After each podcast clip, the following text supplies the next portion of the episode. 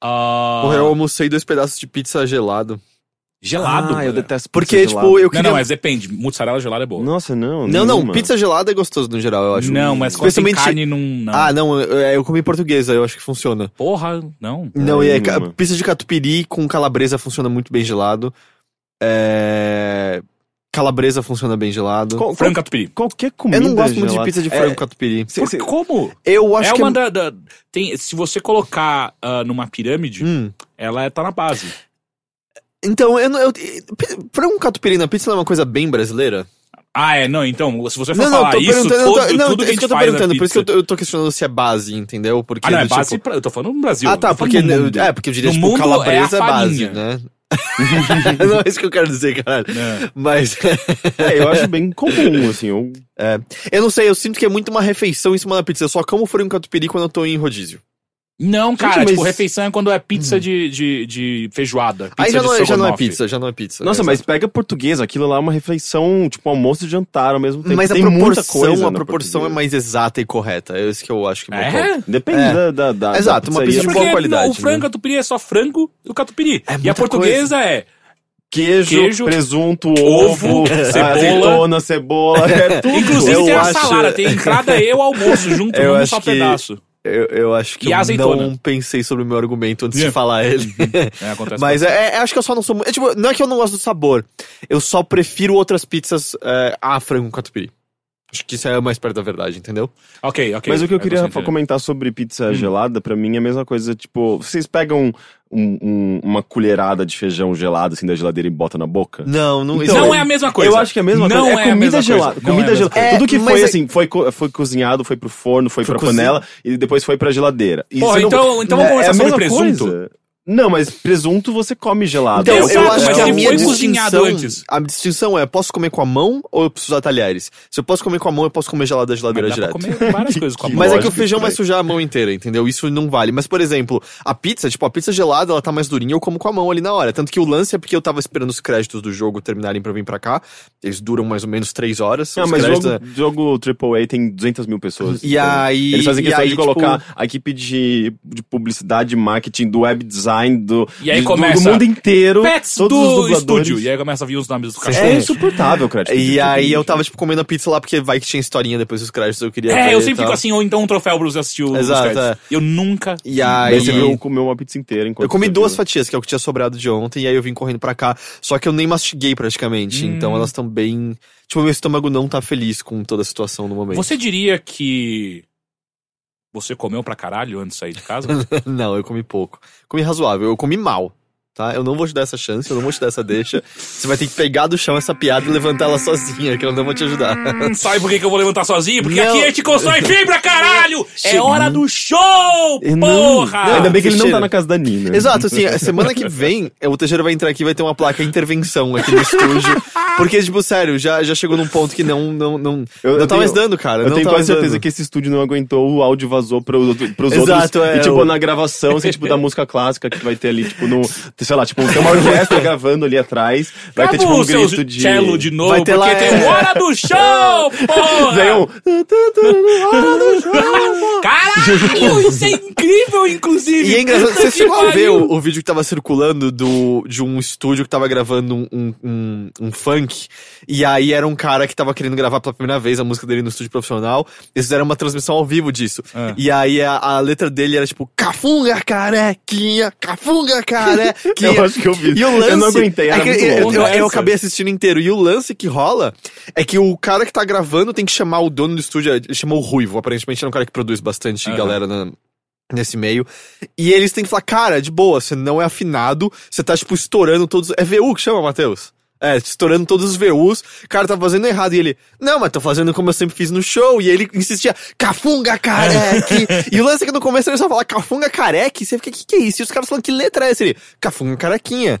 Mas ele fala cafunga careque. É, e aí, tipo, o lance é que a métrica não cabe na música. E ele começa a cantar fora da batida. E aí, quando ele percebe que a galera tá falando que ele não tá falando carequinha, ele começa. Cafunga carequinha, cafunga carequinha. Mas aí ele... entrou na métrica. Então, mas ele não conseguia, ele saía toda hora. E era, tipo, desafinado, e ele começa a achar, não, o equipamento tá com problema. O equipamento. Enfim, eu tô contando isso porque é, tipo, você tá estourando os, os VUs também com o seu hora do show. Mas é. eu sempre estourei, né? Outro dia minha mãe veio perguntar: Ô, o que, que é esse hora do show que você berra de vez em quando no computador sozinho?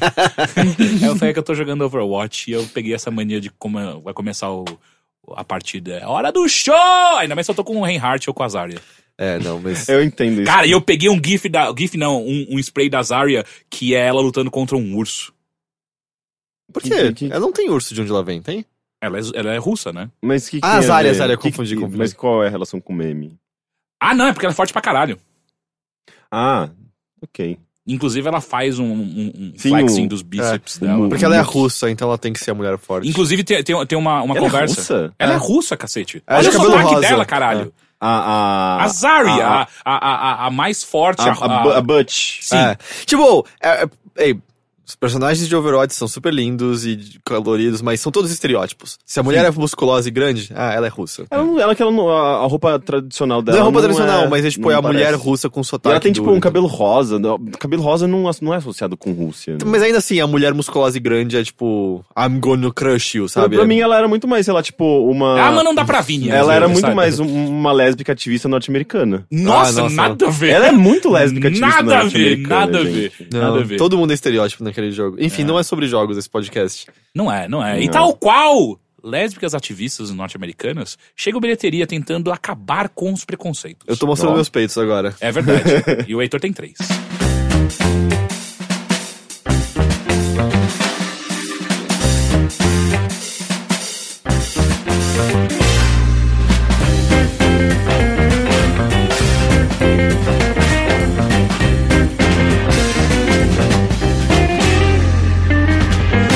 Nome é Caio Teixeira, estou aqui com. Heitor de Paula. Com o Henrique Sampaio. Olá, tudo bem com vocês? Quanto tempo que a gente não grava? Mais ou menos É? uma semana. Ah, Ok.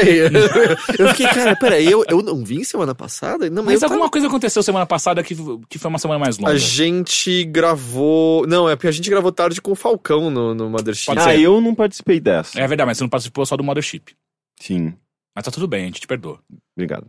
É, como vocês estão? Tá tudo bem? Eu tô Eu com tô o bem estômago doendo, só isso. É, porque parece uma. Mas não queimando, fisicamente doendo. Do tipo, meu estômago não tava preparado pras pizzas que chegaram nele. Ah, Mas ele é um músculo, eu acredito nele. Um- O estômago é um músculo, não é um órgão?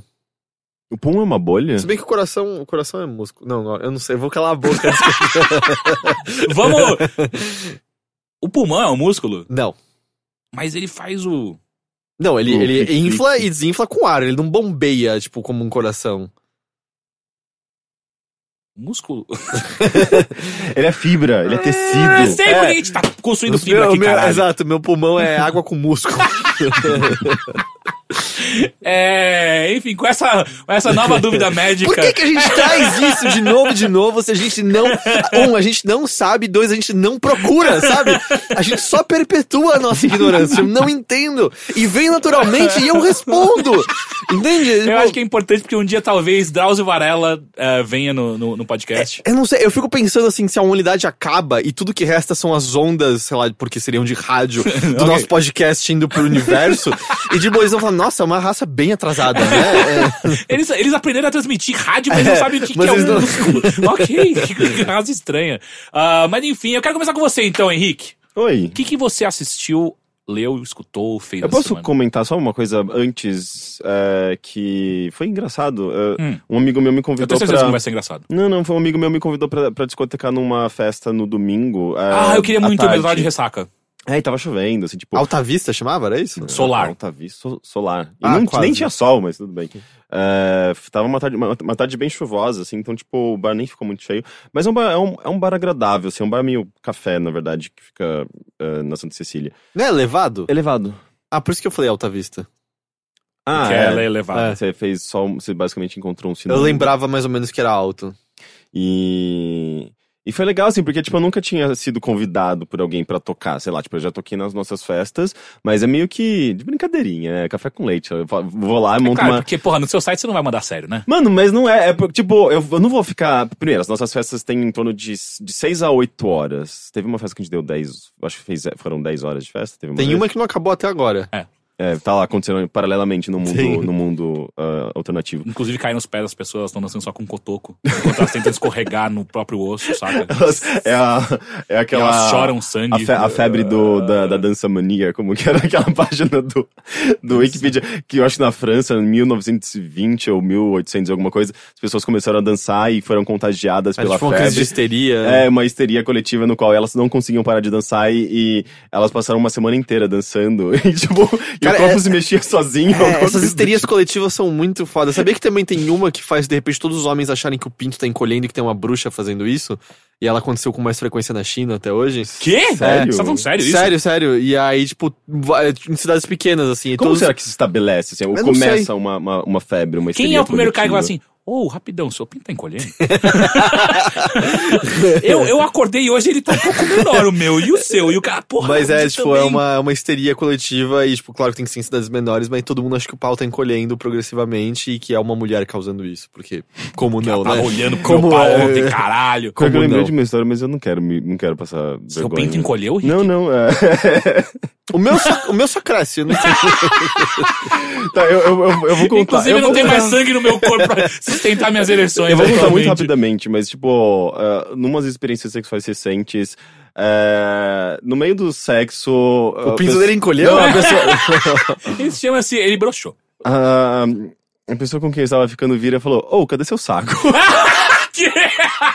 Ok, é alguém que precisa vir no podcast, porque a gente não sabe se o, se o, o estômago é um músculo, ele não sabe onde fica o seu saco. não, mas é porque, tipo... Eu não sei se é por causa da questão do, do frio, mas, tipo, o saco que existia, ele encolheu a ponto de não existir Eu mais. acho que a gente atingiu um Exato, novo. eu sei um novo, muito mais do que eu queria um novo saber. low ah, de. É assim que as pessoas acabam Mas sendo eu- gente eu- amigo delas, porque você contou pra agora milhares de pessoas que um dia estava transando e o cara sabem- perdeu o é, seu saco. Tá ligado, tá aquele vídeo do. YouTube e Rick ficou tipo, amor, cadê meu pinto? Cadê meu É pinto? Cadê meio meu saco? too much information, mas eu não me importo muito. Minha vida já Ah, tá não, isso já totalmente ficou muito exposta. claro pra todos os nossos ouvintes que a gente não se importa muito com esse É, tipo de não, coisa. desde, desde aquela do, do, da salva de palmas na hora, na hora que eu gozei, você lembra disso? que ele tava ouvindo música ao vivo. Ele tava ouvindo música ao vivo, ele gozou e achou que tava aplaudindo ele. É porque o vídeo tava pausado e na hora que eu gozei, alguém bateu o pé no, no- na barra de espaço e continuou o vídeo. Deve ter uma salva de. de, de... Mas agora eu quero esse próprio pra palmas, todas as minhas transas, saca? É, o que foi. É, eu tô, lembrando, deixa, deixa, preciso deixar um negócio aqui no meu celular, rapidão. E aí eu, eu clico play. Pode ser? Eu não lembro onde estava. E eu não lembro nem como a gente Elevado. chegou aqui. Elevado. Um, esse meu amigo, o Alex Kidd. Gente, ele chama, ele chama Alex Kidd. Mas tipo, é o ele nome assina- mesmo? Ele, ele chama Alex, eu não sei qual é o sobrenome Ah, dele, ok, mas. isso faz ele bastante diferença pra ele chamar é, Alex É que ele Kidd. assina como Alex Kidd na Folha. Isso que é engraçado, tipo, é, ele, é, ele é um designer, mas ele também escreve textos de música eletrônica, ou de música em geral, pra Folha. E ele tem um blog de música eletrônica chamado 120 BPM. É, lá, e, e ele já assinou vários textos infográficos tal, como Alex Kidd, tipo, e as pessoas compartilhavam falando, mano, tipo, Alex Kidd assumiu, tipo, fez isso aqui, tipo, Alex Kidd É, achando que era o pra personagem Super Game SEGA. Power, alguma coisa assim. Não, tipo, o Não, eu sei que SEGA. não, mas é que parece o nome de. de Não, parece da- tipo o Alex Kidd de 1991 das SEGAs, sabe? Tipo, é ridículo. Mas enfim, é, ele me convidou pra tocar lá e eu, sei lá, tipo, só, só tinha to- tocado nas nossas festas. E, tipo, como as festas eram muito longas, eu não ia ficar, tipo, seis horas trocando, mixando música, até porque eu nem sabia mixar música até uns dias atrás. Eu aprendi basicamente pra essa festa porque eu queria fazer uma coisa legal, sabe? E eu apre- apre- aprendi que, tipo, não é difícil quando você tem as músicas certas, porque se você tem músicas no mesmo eh, no BPM, né, mes- mesma quantidade de batidas por minuto, você consegue encaixá-las, sobrepô-las com muito mais facilidade, né? E tem softwares que ajudam a fazer essa sincronização. Então, foi legal aprender isso, eu me senti bem, sei lá, tipo, quando você aprende uma coisa nova, sabe? Uhum. E, e eu toquei, tipo, eu fiz esse set ao vivo. E foi legal, e tipo, as pessoas elogiaram, falando, ah, tipo, nem percebi isso, ah, quando uma música passava pra outra, sabe, tal, tipo, tava bem mixado. Eu fiquei, tipo, muito, yes, que legal. Primeira vez que eu faço isso, tipo, eu não caguei, eu não fiz merda, igual eu já fiz nas nossas, nas nossas festas, do Você já tipo, fez? ah, sei lá, a pessoa tá dançando, eu pauso a música sem querer e eu fico, "Ah, que merda. É, então foi, foi divertido, assim, eu gostei dessa experiência e, sei lá, Você vai tocar de novo? eu- Ah, espero que sim. Eu só preciso receber convites. Estou aberto a convites. Ó lá, agora, agora, agora a gente pode anunciar como DJ Rick. Agora, quem sabe, eu, eu me sinto um pouco mais, mais confortável. Mas nas nossas festas, eu, eu, eu não, eu não gosto de me taxar como DJ, porque É, eu, eu vou dar o play e eu vou Ca- ficar conversando caso com o o ouvinte esteja não, não entendeu por que, que eu posso finalmente chamar ele de DJ Rick, porque não foram poucas as vezes que a gente brigou quando eu colocava como atrações DJ Rick e o Rick mandava um e-mail falando assim: Eu não quero isso, ok? Tira meu nome do flyer, não quero, eu só Não. vou dar um play. É, eu, porque, tipo, DJ Mas pra mim é o cara que vai, sei, vai lá e faz a sempre que aquela- Eu falo- aliás, eu falo desse jeito mesmo. Sim. É, mas, é, mas É, é, é. E, e- e eu sempre falei, cara, mas isso é, é sarcástico, saca? É, é uma piada. Não, mas daí você tá, você tá ofendendo a classe dos, de, dos Ah, é, DJs. porque você acabou de falar que você usa um software e é fácil de você discotecar, você não ofendeu ninguém. Não, eu, eu aprendi. É fácil por- porque eu, Você eu aprendeu eu em um dia. Você acha que em um dia você sabe o que é Não, discotecar eu- agora? eu, eu não sei- acho eu que sei DJ é disco- classe também. É, ué, Ah, tem- não? existem Acho que pessoas não. que, são profissionais. O que e você define como DJs. classe? Eu acho que todo, todo, todo DJ não é PJ durante a semana. Então, Caralho, você isso tá é sendo extremamente preconceituoso. É, É, posso falar uma coisa importante que eu peguei aqui? Ah. Ah, o coração é um órgão oco de tecido muscular estriado cardíaco. Então, tipo, ele é um órgão, mas ele é composto de tecido muscular. Mas a gente tava falando do pulmão, não do. do Eu sei, Não, eu- a gente tá falando do estômago, na verdade. Ah, é, né? É. Ah, então. Você, você procurou o órgão errado. Procurei o que é o estômago, se ele é um músculo ou não, mas eu tenho quase certeza que é um músculo.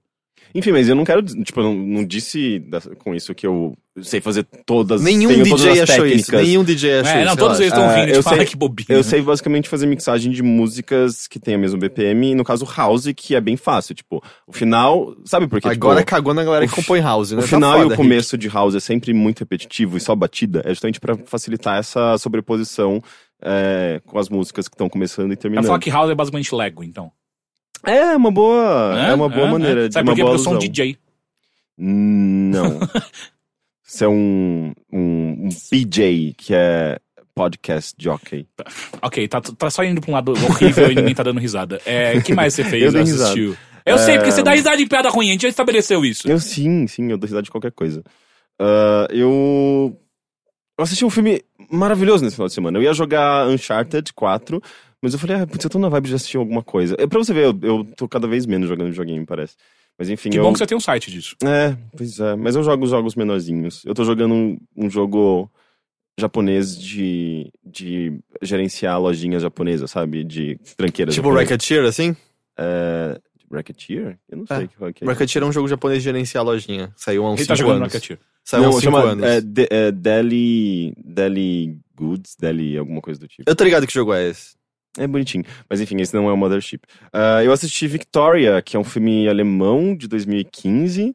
E ele tinha me, cha- me chamado a atenção há algum tempo pelo fato dele ser um filme hum, totalmente em plano sequência. E diferente do Birdman, ele é totalmente plano sequência. É que nem Arca fim. Russa. Arca Russa, que eu nunca, nunca Corra vi. Lola, corra. Corra Não, Lola Corra Corra não é um é inteiro plano plano de sequência. Nem de perto. É, Eu chutei um. é, mas ele tem uma vibe de Corra Lola Corra. Até porque Ah, ele é alemão. Casa muda. Casa, Mas eu não sei casa é. muda ou Caça casa... muda. Ca... Caça muda? Caça muda. Caça É um filme espanhol ah, de terror muito bom que foi regravado pra uma versão norte-americana com uma da a, a irmã a irmã Olsen que não é gêmea. A do Godzilla. Isso. A, a, a, Tem uma que não a é feiticeira, a do feiticeira escarlate. Sim, ela E é um plano de sequência só o filme todo? É, a caça muda é. Eu não sei se a versão norte-americana é, mas a versão original espanhola é. E é incrível. O Birdman, ele tem uns truques, né? Tipo, às vezes a câmera passa num lugar escuro, daí Sim, sim, é. Não, ele, ele finge ser, mas ele não é. É, um- ele não é. Esse, esse é totalmente, e é interessante porque existe... Você vê claramente que os atores, eles estão improvisando, assim, em vários momentos. Inclusive, tem um momento que é interessante que o personagem entra num lugar e ele erra a palavra. Ele fala, é, ah, que hotel, que café agradável, sabe? E, e na hora eu, eu achei aquilo legítimo, assim, tipo, porque o cara tava meio bêbado na, na cena e tal, eu falei, putz, que engraçadinho, né? Tipo, tem uma coisa bem legítima aí, tipo, nessa atuação. Na verdade, ele errou mesmo, sabe?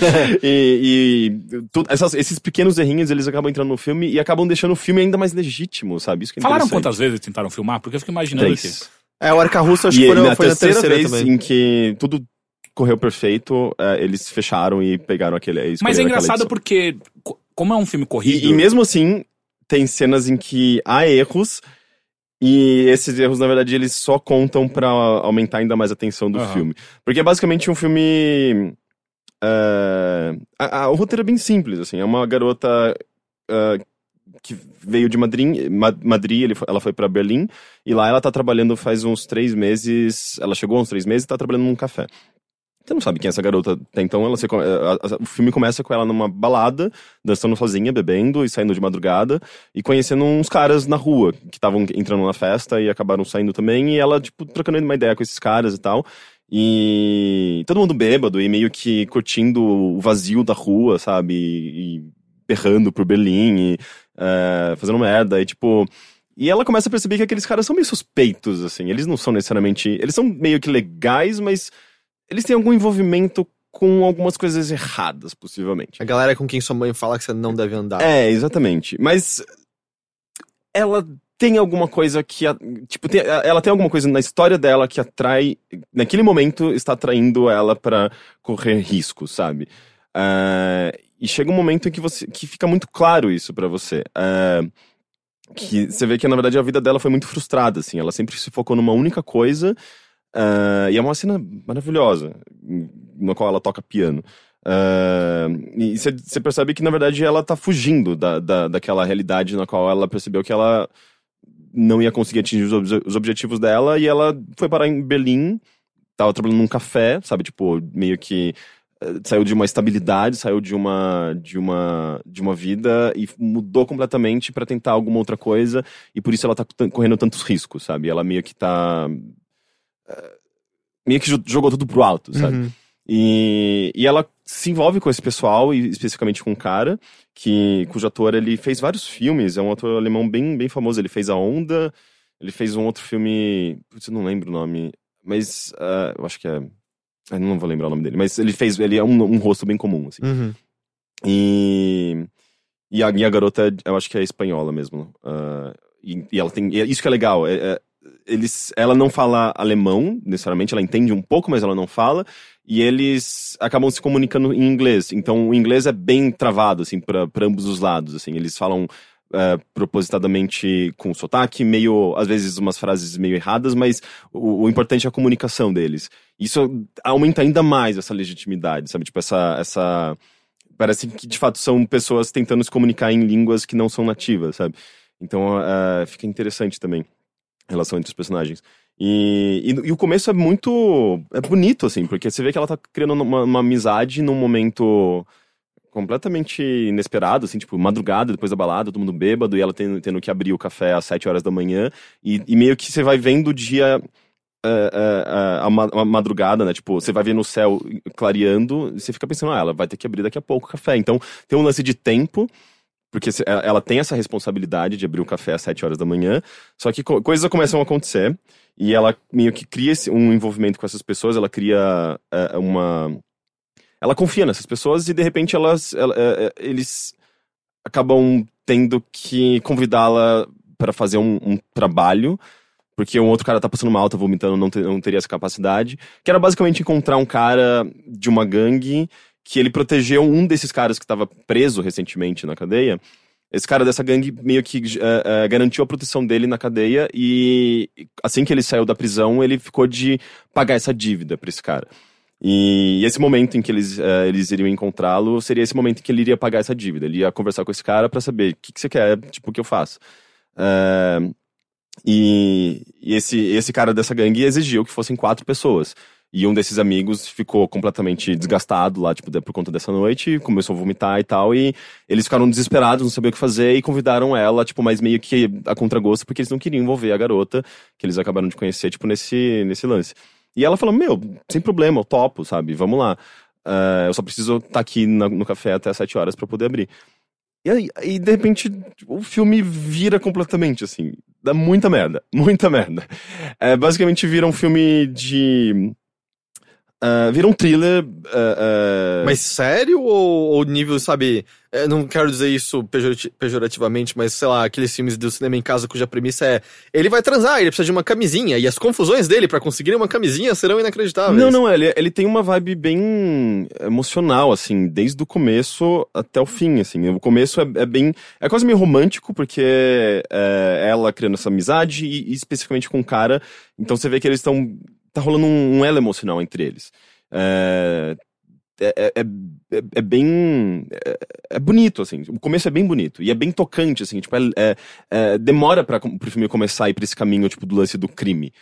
e começar a ficar tenso. Então, é, isso que é interessante, ele vai dessa, dessa leveza, embora ele começa, você começa a prever que, tipo, é, alguma coisa vai dar errado aí, sabe? É, ele vai dessa, dessa leveza e de- desses momentos bonitos de amizade e humanidade entre essas pessoas, tão diferentes, é, e começa a, a, a, a- meio que destruir isso aos poucos, por conta de um, um contexto específico e uma merda que essas pessoas fizeram, sabe? É, e, e- e é meio que basicamente um, um, um heist que dá errado, sabe? Tipo, eles precisam re- recuperar uma grana de, de um banco e, obviamente, eles assaltam esse banco, tipo, em questão de segundos e, e tentam fugir com a grana e, e no momento que eles acham que tá tudo ok, na verdade, eles estão sendo perseguidos e tal e ah, as coisas não dão muito certo. Uhum. Então não é um filme feliz. Mas ah, a partir do, sei lá, tipo, do. Ele deve ter. Ele tem, ele tem duas horas e 15 minutos, mais ou menos. E a partir do, sei lá, do minuto 40, eh, ele, ele basicamente não, não termina, assim. É, é, é muita adrenalina. É tipo, é, fica, começa a ficar muito, muito, muito rápido. As coisas ficam tensas. Tem umas, umas- uns momentos de leveza. é, mas as coisas ficam tensas de novo. É meio que uma montanha russa, sabe? Uhum. Tipo, ele sobe e desce, assim. Tipo, tem, tem aqueles momentos de alívio muito grande e, e, e momentos em que as coisas, tipo, a adrenalina, adrenalina sobe novamente. E, e é, é- é bem foda porque é tudo muito, é, emocionalmente muito pesado, assim. Tipo, tem, tem horas... é, no momento de alívio é um puta alívio. E no momento, tipo, de tensão é muita tensão, sabe?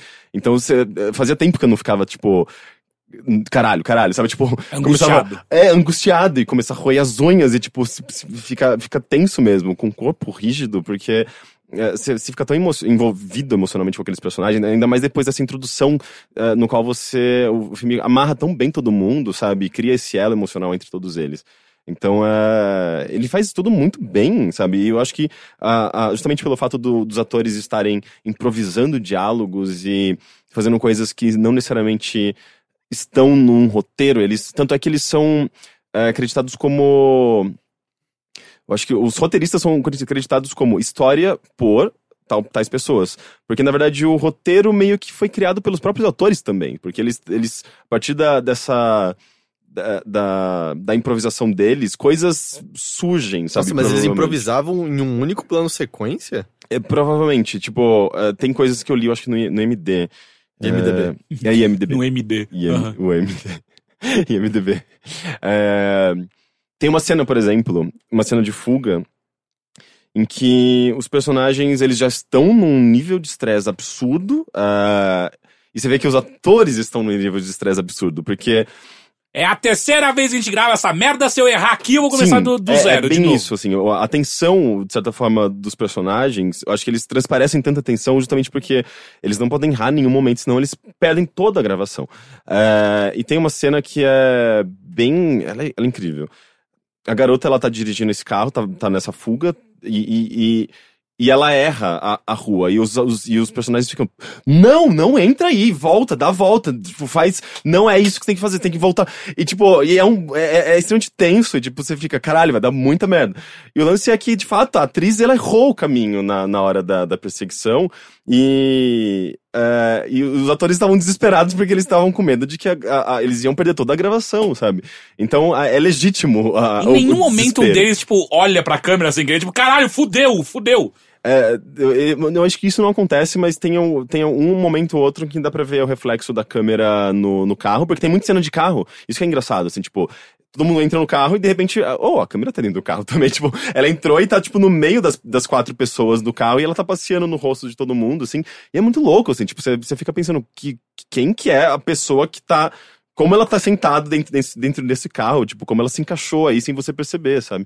Eu acho que tem um momento que dá pra ver é, o reflexo do, do câmera, e, e tem uma outra hora que duas pessoas entram pela mesma porta, então uma porta deveria se fechar, só que duas portas se fecham. Você ouve, tipo, a segunda porta. Eu não ouvi, na verdade, eu li que tem um momento específico que você consegue ouvir uma segunda porta se fechando, que é a do câmera.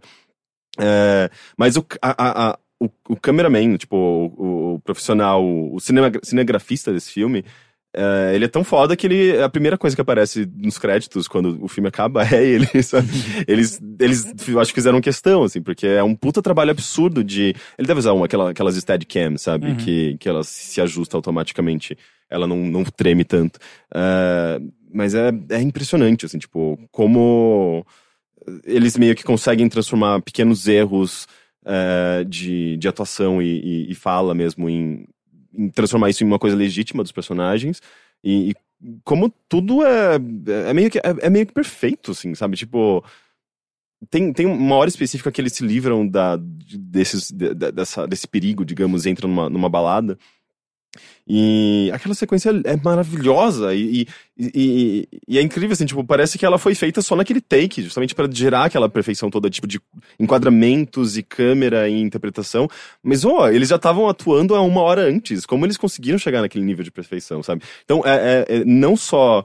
É uma, eu acho que é uma grande conquista técnica, mas é uma conquista drama- dramatúrgica mesmo, sabe?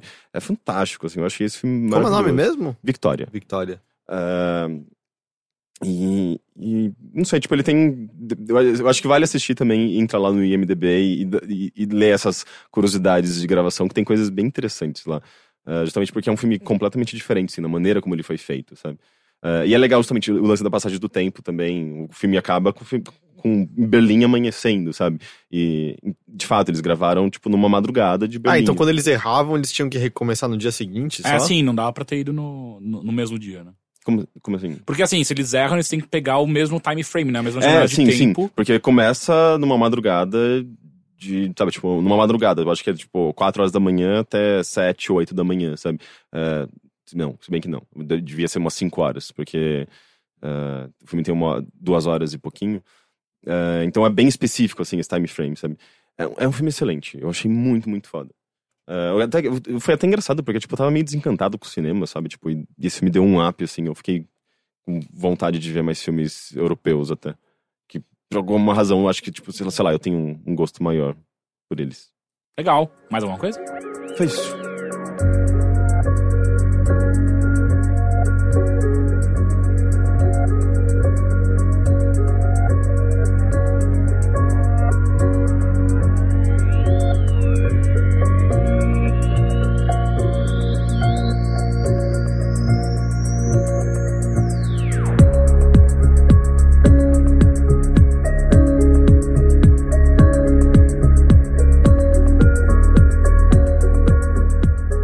Heitor, Oi. tudo bem? Tudo bem. E aí, o seu sua última semana, como foi no ponto de vista cultural? Ah, nos últimos dias eu tenho tentado ler tudo que eu posso sobre Muhammad Ali. Ah, legal. É, né, faleceu... Hã? Ah, ele faleceu? Ele faleceu. Sei, como você não viu? Eu não vi. Sim, que foi sério? ontem, né? Mas não, eu- cara, foi acho que sábado ou sexta. Não, foi mas sábado, mim, não foi? mas assim, tipo, eu... eu- Foi sábado, Era, né? era um nome que, se alguém me perguntasse até uns dias, eu falo, não sei se, se ele faleceu. Não, Assim, porque antes foi nos últimos morrer- dias. é, antes dele morrer, você realmente não precisa não porque, tipo, eu nunca isso. mais tinha ouvido falar sobre ele. É, tal, talvez porque ele não lutasse mais hoje Não, em dia, sim, porque claro. ele era um homem aposentado. Mas pra mim era um nome, assim, tipo, dos, ah, que faria sentido É, mas assim, 80, é- existe um consenso que. é, Eu não vou, não vou usar o absoluto, mas é um dos maiores atletas, tipo, de todos os tempos, tranquilamente, assim. Não eram boxe- boxeadores. É, não, boxeador Não, é o maior, é. assim. Mas, Mas tipo, atleta atleta, como um todo, assim. É? E o. E aí ele faleceu e tal, ele já tava mal há um tempo, se não me engano, ele tinha já uma, uma mistura de complicações de Parkinson e também é, problemas no cérebro, porque todo boxeador acaba sofrendo disso. É um esporte bem ingrato nesse sentido, né? As pancadas na sua cabeça, eventualmente, até descolam, não é? O cérebro. É, eu lembro que tinha. Eu lembro, eu lembro claramente de uma matéria do Fantástico mostrando qual era o que acontecia quando você tomava um soco do Mike Tyson. Uhum. Que é basicamente o seu cérebro balançava dentro da, sua, da, da caixa craniana, Craniana. e era isso que fazia a galera apagar. É, e tanto que, tipo, sabe, vários mais velhos, Maguila mesmo, você conversa e, cara. E, e, e, tem e nem precisou ficar velho. É, não, mas tem uma lerdeza. Enfim, mas é o que importa. É, o Mohamed Ali morreu. E aí, junto disso, óbvio que vários elogios, várias lembranças, vários textos. E ah, eu percebi a minha ignorância em relação à figura que ele foi, assim, porque eu sabia do boxeador, mas eu não sabia da. Ah, também da importância dele em luta do, do, do movimento negro nos Estados Unidos, assim, como que é uma figura que acompanhava bastante Malcolm X e Martin Luther King e colocado no mesmo patamar por muitas pessoas também.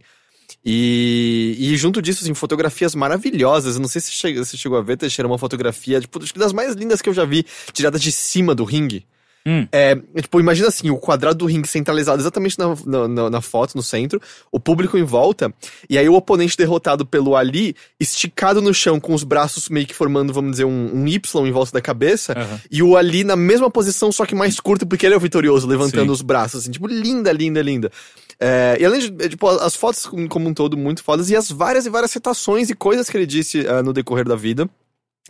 É, incríveis, assim, que eu, eu não, não tinha noção, assim, é justamente por perceber essa ignorância tô indo atrás. Até o Squire fez um compilado, isso eh, tem que saber falar inglês, mas um compilado de tá aqui os textos principais que você deve ler, tipo, É, escritos alguns durante, deles, durante né, a história sobre o Ali e tal. Mas, por exemplo, a declaração dele de quando ele se recusou a ir pra guerra, sabe? A dele falando, não, eu, eu não, eu não vou pra guerra matar esses caras que nunca fizeram nada pra mim. Tipo, minha guerra é Não, aqui. ele fala uma coisa muito mais forte. Não, ele fala várias coisas. Ele, ele por exemplo, até fala, tipo, ou era, era a guerra do Vietnã especificamente. Ele fala, tipo, os Vietcongs nunca me chamaram de nigger, por exemplo, que é, É. o. Ele, como negro, tava acostumado a ser tratado de maneira racista o tempo todo. Não são eles meus inimigos, é aqui. Ele fala, vão me mandar pra prisão. Grande coisa, eu tô numa. Meu, meu povo tá numa prisão há 400 anos, assim, tipo, forte pra cacete, pra cacete. Ah, o Obama escreveu um, um texto sobre ele bem, bem bom também, foi compartilhado pelo perfil da, da Casa Branca. Ah, eu nem sabia, tipo, Obama mesmo tem na, na, na sala de estudo dele um pôster do Ali com luvas do, do Ali embaixo e tal. E aí é desse texto que tinha uma citação do Ali que eu tenho aberta aqui, que eu achei, achei incrivelmente poderosa, e incrivelmente contundente num momento atual em que uma figura como Donald Trump tá ganhando reconhecimento, e especialmente reconhecimento com uma política muito nós contra eles, né? Nós contra os muçulmanos, nós contra os imigrantes ilegais. E o Ali eh, falou o seguinte: ah, Eu sou a América. Eu sou a parte que você não reconhece, mas se acostuma comigo. Negro, confiante, ousado. Meu nome, não o seu. Minha religião, não a sua. Meus objetivos, apenas meus. Se acostuma comigo. E tipo, é muito foda isso. Tipo, é, e bate exatamente de frente com o que a gente tá vendo agora de. Não, a gente tem que separar, né? Aquele povo desse lado esse povo desse lado. E ele falou: não, não. A gente é tudo o mesmo povo, e por mais que a gente seja diferente, vocês vão ter que me aceitar, sabe? É. é- Eu achei, eu achei bem foda. E agora eu tô querendo ir atrás de mais e mais coisas, assim. Ele era árabe? Não. Não. Por, como? Por que o nome? Ele, Ele, dizia que Cassius Clay era o nome dado pelos pelos é, escravocratas. pelos escravocratas, não era o nome dele, ele escolheu o próprio nome Hum, e tal, entendi. pra, pra Muhammad Ali. Ah, enfim, isso é o que eu tenho feito. Então, sei lá, quem tá interessado, esse compilado da, da Squire me parece um, um lugar interessante pra começar. Deve, deve surgir também um, um documentário sobre ele no Netflix, Não, tem vários. em breve. Tem É? vários, tem até tem o. Tem filme, o filme com o Will com Smith. Will Smith. Eu nunca vi, é bom? Não vi.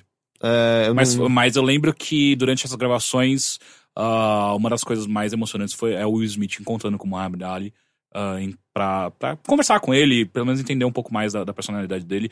E eu lembro que acho que a filha ou filho do Muhammad Ali fala que é assustador o que o Will Smith fez de conseguir person- é, é, personificar o pai. É. Igual o, o, o Jamie Foxx fez com o, o... Ray Charles. Uhum. É, não, ah, visualmente, tipo, tem acho que até o pôster do filme era uma aquela foto famosa do Ali, que é Uhum. ele logo depois de uma luta com os braços já, tipo, caídos de exausto e, e, tipo, tá, é perfeito, assim, Uhum. a, a recriação ali. E assim, pra quem. Uh, para quem gosta de luta também, assistir os vídeos das lutas do Muhammad Ali é Que foram coisas que assustador. surgiram. É. Você viu ele no corner desviando? É tipo, ele. Esse é no- antigo, é uma das coisas mais, mais emblemáticas dele. Ele, tipo, não tem escapatória, sabe? Ele tá com as costas contra o corner e o cara dando, é, tipo, 17 socos e ele desvia de todos. Tipo, desvia de todos. E aí, tipo, o cara sai exausto de dar socos no ar e aí o Mohamed, tipo, dá uma, uma, uma sambadinha, tipo, pra provocar o cara, Ah. assim. É inacreditável. É, o, o- se não me engano, o Anderson Silva, ele já, já declarou algumas vezes que uma das grandes inspirações dele, porque ele faz isso também, né? Eu fazia, pelo menos, quando ele lutava bastante no UFC, que era essa coisa de dar o rosto pro cara bater e desviar, e ser um cara tão rápido que o cara não conseguia acertar. E isso fazia também abrir a, a, A guarda do a guarda do oponente e tal. E ele se inspirou muito no Muhammad Ali. Acabou dando errado, né? Mas. Ah, mas deu Mas certo deu a maior parte da, certo. da, da carreira dele. Tanto que o Ali também já apanhou. Mas é, é, deu muito mais certo do que errado. E assim, existem vários estudos de, de profissionais do boxe que tentam entender como funcionava a movimentação do, do, do Muhammad e é assustador. A velocidade dos pés dele, de, de movimentação de pés dele, não se compara até hoje. É bizarro. E ele, ele, é- ele era um peso médio, se não me engano, ou era peso pesado? Eu acho que ele não era pesado, não. eu acho que ele é peso médio, se não me engano. E peso médio não é. Porque peso Eu pesado. acho, não tenho certeza. É, mas peso pesado ou peso médio, de qualquer maneira, não são conhecidos exatamente pela sua velocidade. ele era o mais rápido de todos. Era bizarro, assim. E é o que você vê nesses vídeos, assim, a noção perfeita do, do, do alcance do braço É. do oponente, pra onde ele vai se colocar, pra desviar. É, tipo, é absurdo, Ele absurdo. lia completamente o, o oponente. É, é- é bizarro, cara. O, cara que- o que aquele cara faz no ringue, ah, ah, além de todas as conquistas sociais que ele tem também, mas o que ele fez no ringue. Porque eu acho que assim, o que ele fez no ringue proporcionou ele a ter a chance de- dele fazer também o que ele fez socialmente também. Porque ajudou muito a ter a visibilidade que ele teve depois. E ele, ele, é, em que ano que ele, que ele chegou ao seu auge, assim? Que ele, Acho que é final de 60, 70. que é bem também movimento negro, Sim, né? sim, sim, sim. É, É, não, Black tudo. Power. É, tudo, tudo meio que, que eclodiu junto, ajudou Sim. bastante. É, e, e é engraçado que nessa época, sei lá, tipo, você tem a Nina Simone, por exemplo, também, Uhum. que se posicionava muito. Eu acho que te- tinha um. um, um- uma- um- tipo, o movimento acabava fazendo com que quem fosse negro e tivesse uma certa. eh, uma certa visibilidade eh, quisesse falar, sabe? Porque, Uhum. porra, é a identidade deles. Eles certamente se, eh, se, se identificavam com o movimento e acabavam eh, querendo se aproximar, sabe? Tipo, e, e utilizar dessa visibilidade para fazer alguma diferença, né? Tanto é que, eh, sei lá, a Nina Simone acabou de se direcionando somente para isso, sabe? Ela Uhum. chegou num ponto em que a vida dela foi totalmente direcionada pro, pro, pra, pra ativismo. Eu sabe? ainda não um assisti aquele documentário- documentário. É, ainda não É, assisti. é muito, mara- é muito bom esse Como é que é? documentário. Where's Me Simone? Acho que é... Eu acho que é alguma Tem coisa. é Netflix isso. Brasil. É Sim. maravilhoso esse É, documentário. é. É, muito bonito.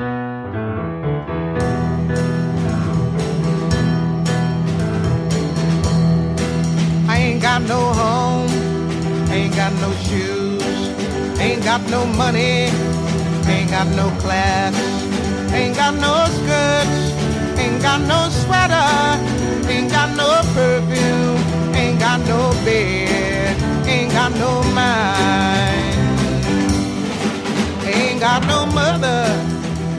Ah, e outra coisa que eu fiz não é tão legal como é que você fez também, Teixeira. É que a gente foi assistir o filme do Agora Warcraft. começa a porra do podcast. A gente foi assistir o filme do Warcraft. Ah, e não é um bom filme. Não. Não, eu diria que é um filme terrível. É. É, eu, eu, achei, eu achei bem ruim. Bem, bem ruim, assim. É, é dos piores. é, ele tem dinheiro. É, vamos começar pelas partes boas. Ele tem dinheiro. Tal qual Trump. É, o CG dos orcs é lindo. Ah, especialmente dos orcs ah, principais da história. São, são muito bonitos. Ah, pra quem, aliás, não sabe nada, o Warcraft é um filme baseado no jogo. E ele conta a Não história... no World of Warcraft. É, tá? não, tipo, na série Warcraft. É. E a história do filme se passa, tipo, bem no, no primeiro, que é quando os orcs chegam em Azeroth, ah, do, do- a partir do mundo deles, pra, e aí começa o embate com humanos, porque os orcs não têm mais o mundo dele. Essa é a premissa da história. Eu sempre achei engraçado porque eu nunca joguei eh, Warcraft. O que que eu, não, eu, eu gostava bastante, assim, tipo, quando eu era mais novo. Mas eu, eu jogava pelas mecânicas, né? Tipo, eu não me ligava Ah, muito pra história. Mas o próprio jogo, ele reconhece então, bastante. É só assim, chegar no é, segundo, É, terceiro. tipo, tinha que- CGs, eu, eu gostava das CGs porque eu achava, achava eram muito que ela- bonitas elas e tal. eram bonitas, Até mas, a primeira cena do filme é recriando uma CG de um jogo, basicamente. sim. Mas assim, Mas a eu, não, eu história... não- eu não conseguia identificar necessariamente uma história, uma narrativa. Então, ela porque, fica sei lá, eu muito não mais sabia forte muito inglês, a partir do 3. Porque no Warcraft 2, você tinha as historinhas no começo, as tropas de Azeroth, da Aliança. A gente tem que, meu, a gente tem que É, não, fazer sei. um driblando dublagem. e aí você começava o jogo, sim, senhor, tudo bem, senhor, tudo bem. Estamos sendo atacados! Eles não sabiam... Atacado. É, eles não conseguiram acertar a concordância do plural, mas enfim. É, e aí tinha essa historinha começando, mas eu também, como criança, tipo, Azeroth, foda-se. E, tipo, até como criança eu já achava, ó, já- já dava pra sacar que era uma fantasia bem sem graça. Tipo, a Blizzard é muito isso. Ela Tipo, fa- é- Você com 9 anos falou, ah, que fantasia juvenil. É, Essa é, dissonância do narrativa aí, entre Tipo, a mas é o que a Blizzard faz. A Blizzard faz um pupurri de outras ideias e aí as melhora. Do tipo, Warcraft não tem uma boa história, tipo, por si só. Eventualmente, ela. Eu acho que hoje em dia ele tem muita história. E ele tem tanta coisa que você acaba se encantando por alguma coisa. E alguns personagens passaram por muitas coisas, mas, cara, não Assim, a me dizer... história geral é uma bosta, mas existem cenas pequenos muito momentos, interessantes. é. Não vai me sim. dizer que a história de até Warcraft 2 era maravilhosa. Não é, é uma bosta. Ah, mas no 3 as coisas começam a ficar mais explícitas e é porque assim, o, o, o primeiro jogo da Blizzard que teve unidades de herói no jogo, que aí falavam e tal, foi o StarCraft. E aí no Warcraft 3 isso foi implementado. Então aí você já tem o Arthas ali, e aí toda fase tem o Arthas dando os motivos dele. Aí você vê o arco dele, tipo, desesperado pra salvar o reino dos humanos, acabando sendo corrompido pela é Frostmourne. É, Frostmourne. Etc, etc. Lá a história fica mais, mais explícita e interessante. Antes disso, não. E o filme se passa antes de tudo isso. Tanto que eu tava, tipo, cadê o Arthas? Cadê o Arthas? Não tem Arthas no filme, spoiler, mas é... Enfim, e aí o filme tem essa premissa, os orcs aparecem e começam a atacar terror, porque, tipo, os orcs, um orc contra um humano, a não ser que você seja um dos protagonistas, ele vai te matar muito fortemente, porque um orc é três vezes o seu tamanho. Ah, Não, do Henrique é uns quatro. é, do- não, mas acho que, acho que mais, De da, mais da largura. gente é uns quatro. Ah, não, de largura Eu e tô a falando gente... de corporal. Ah, tá. Do, te, do Teixeira, uns dois de largura. Ah, onde eu acho que estão os. lá, o principal coisa que eu sinto desse filme. A impressão que eu tenho é que ele parece composto de várias cutscenes de um jogo, mas sem a história que acontece nos momentos de gameplay.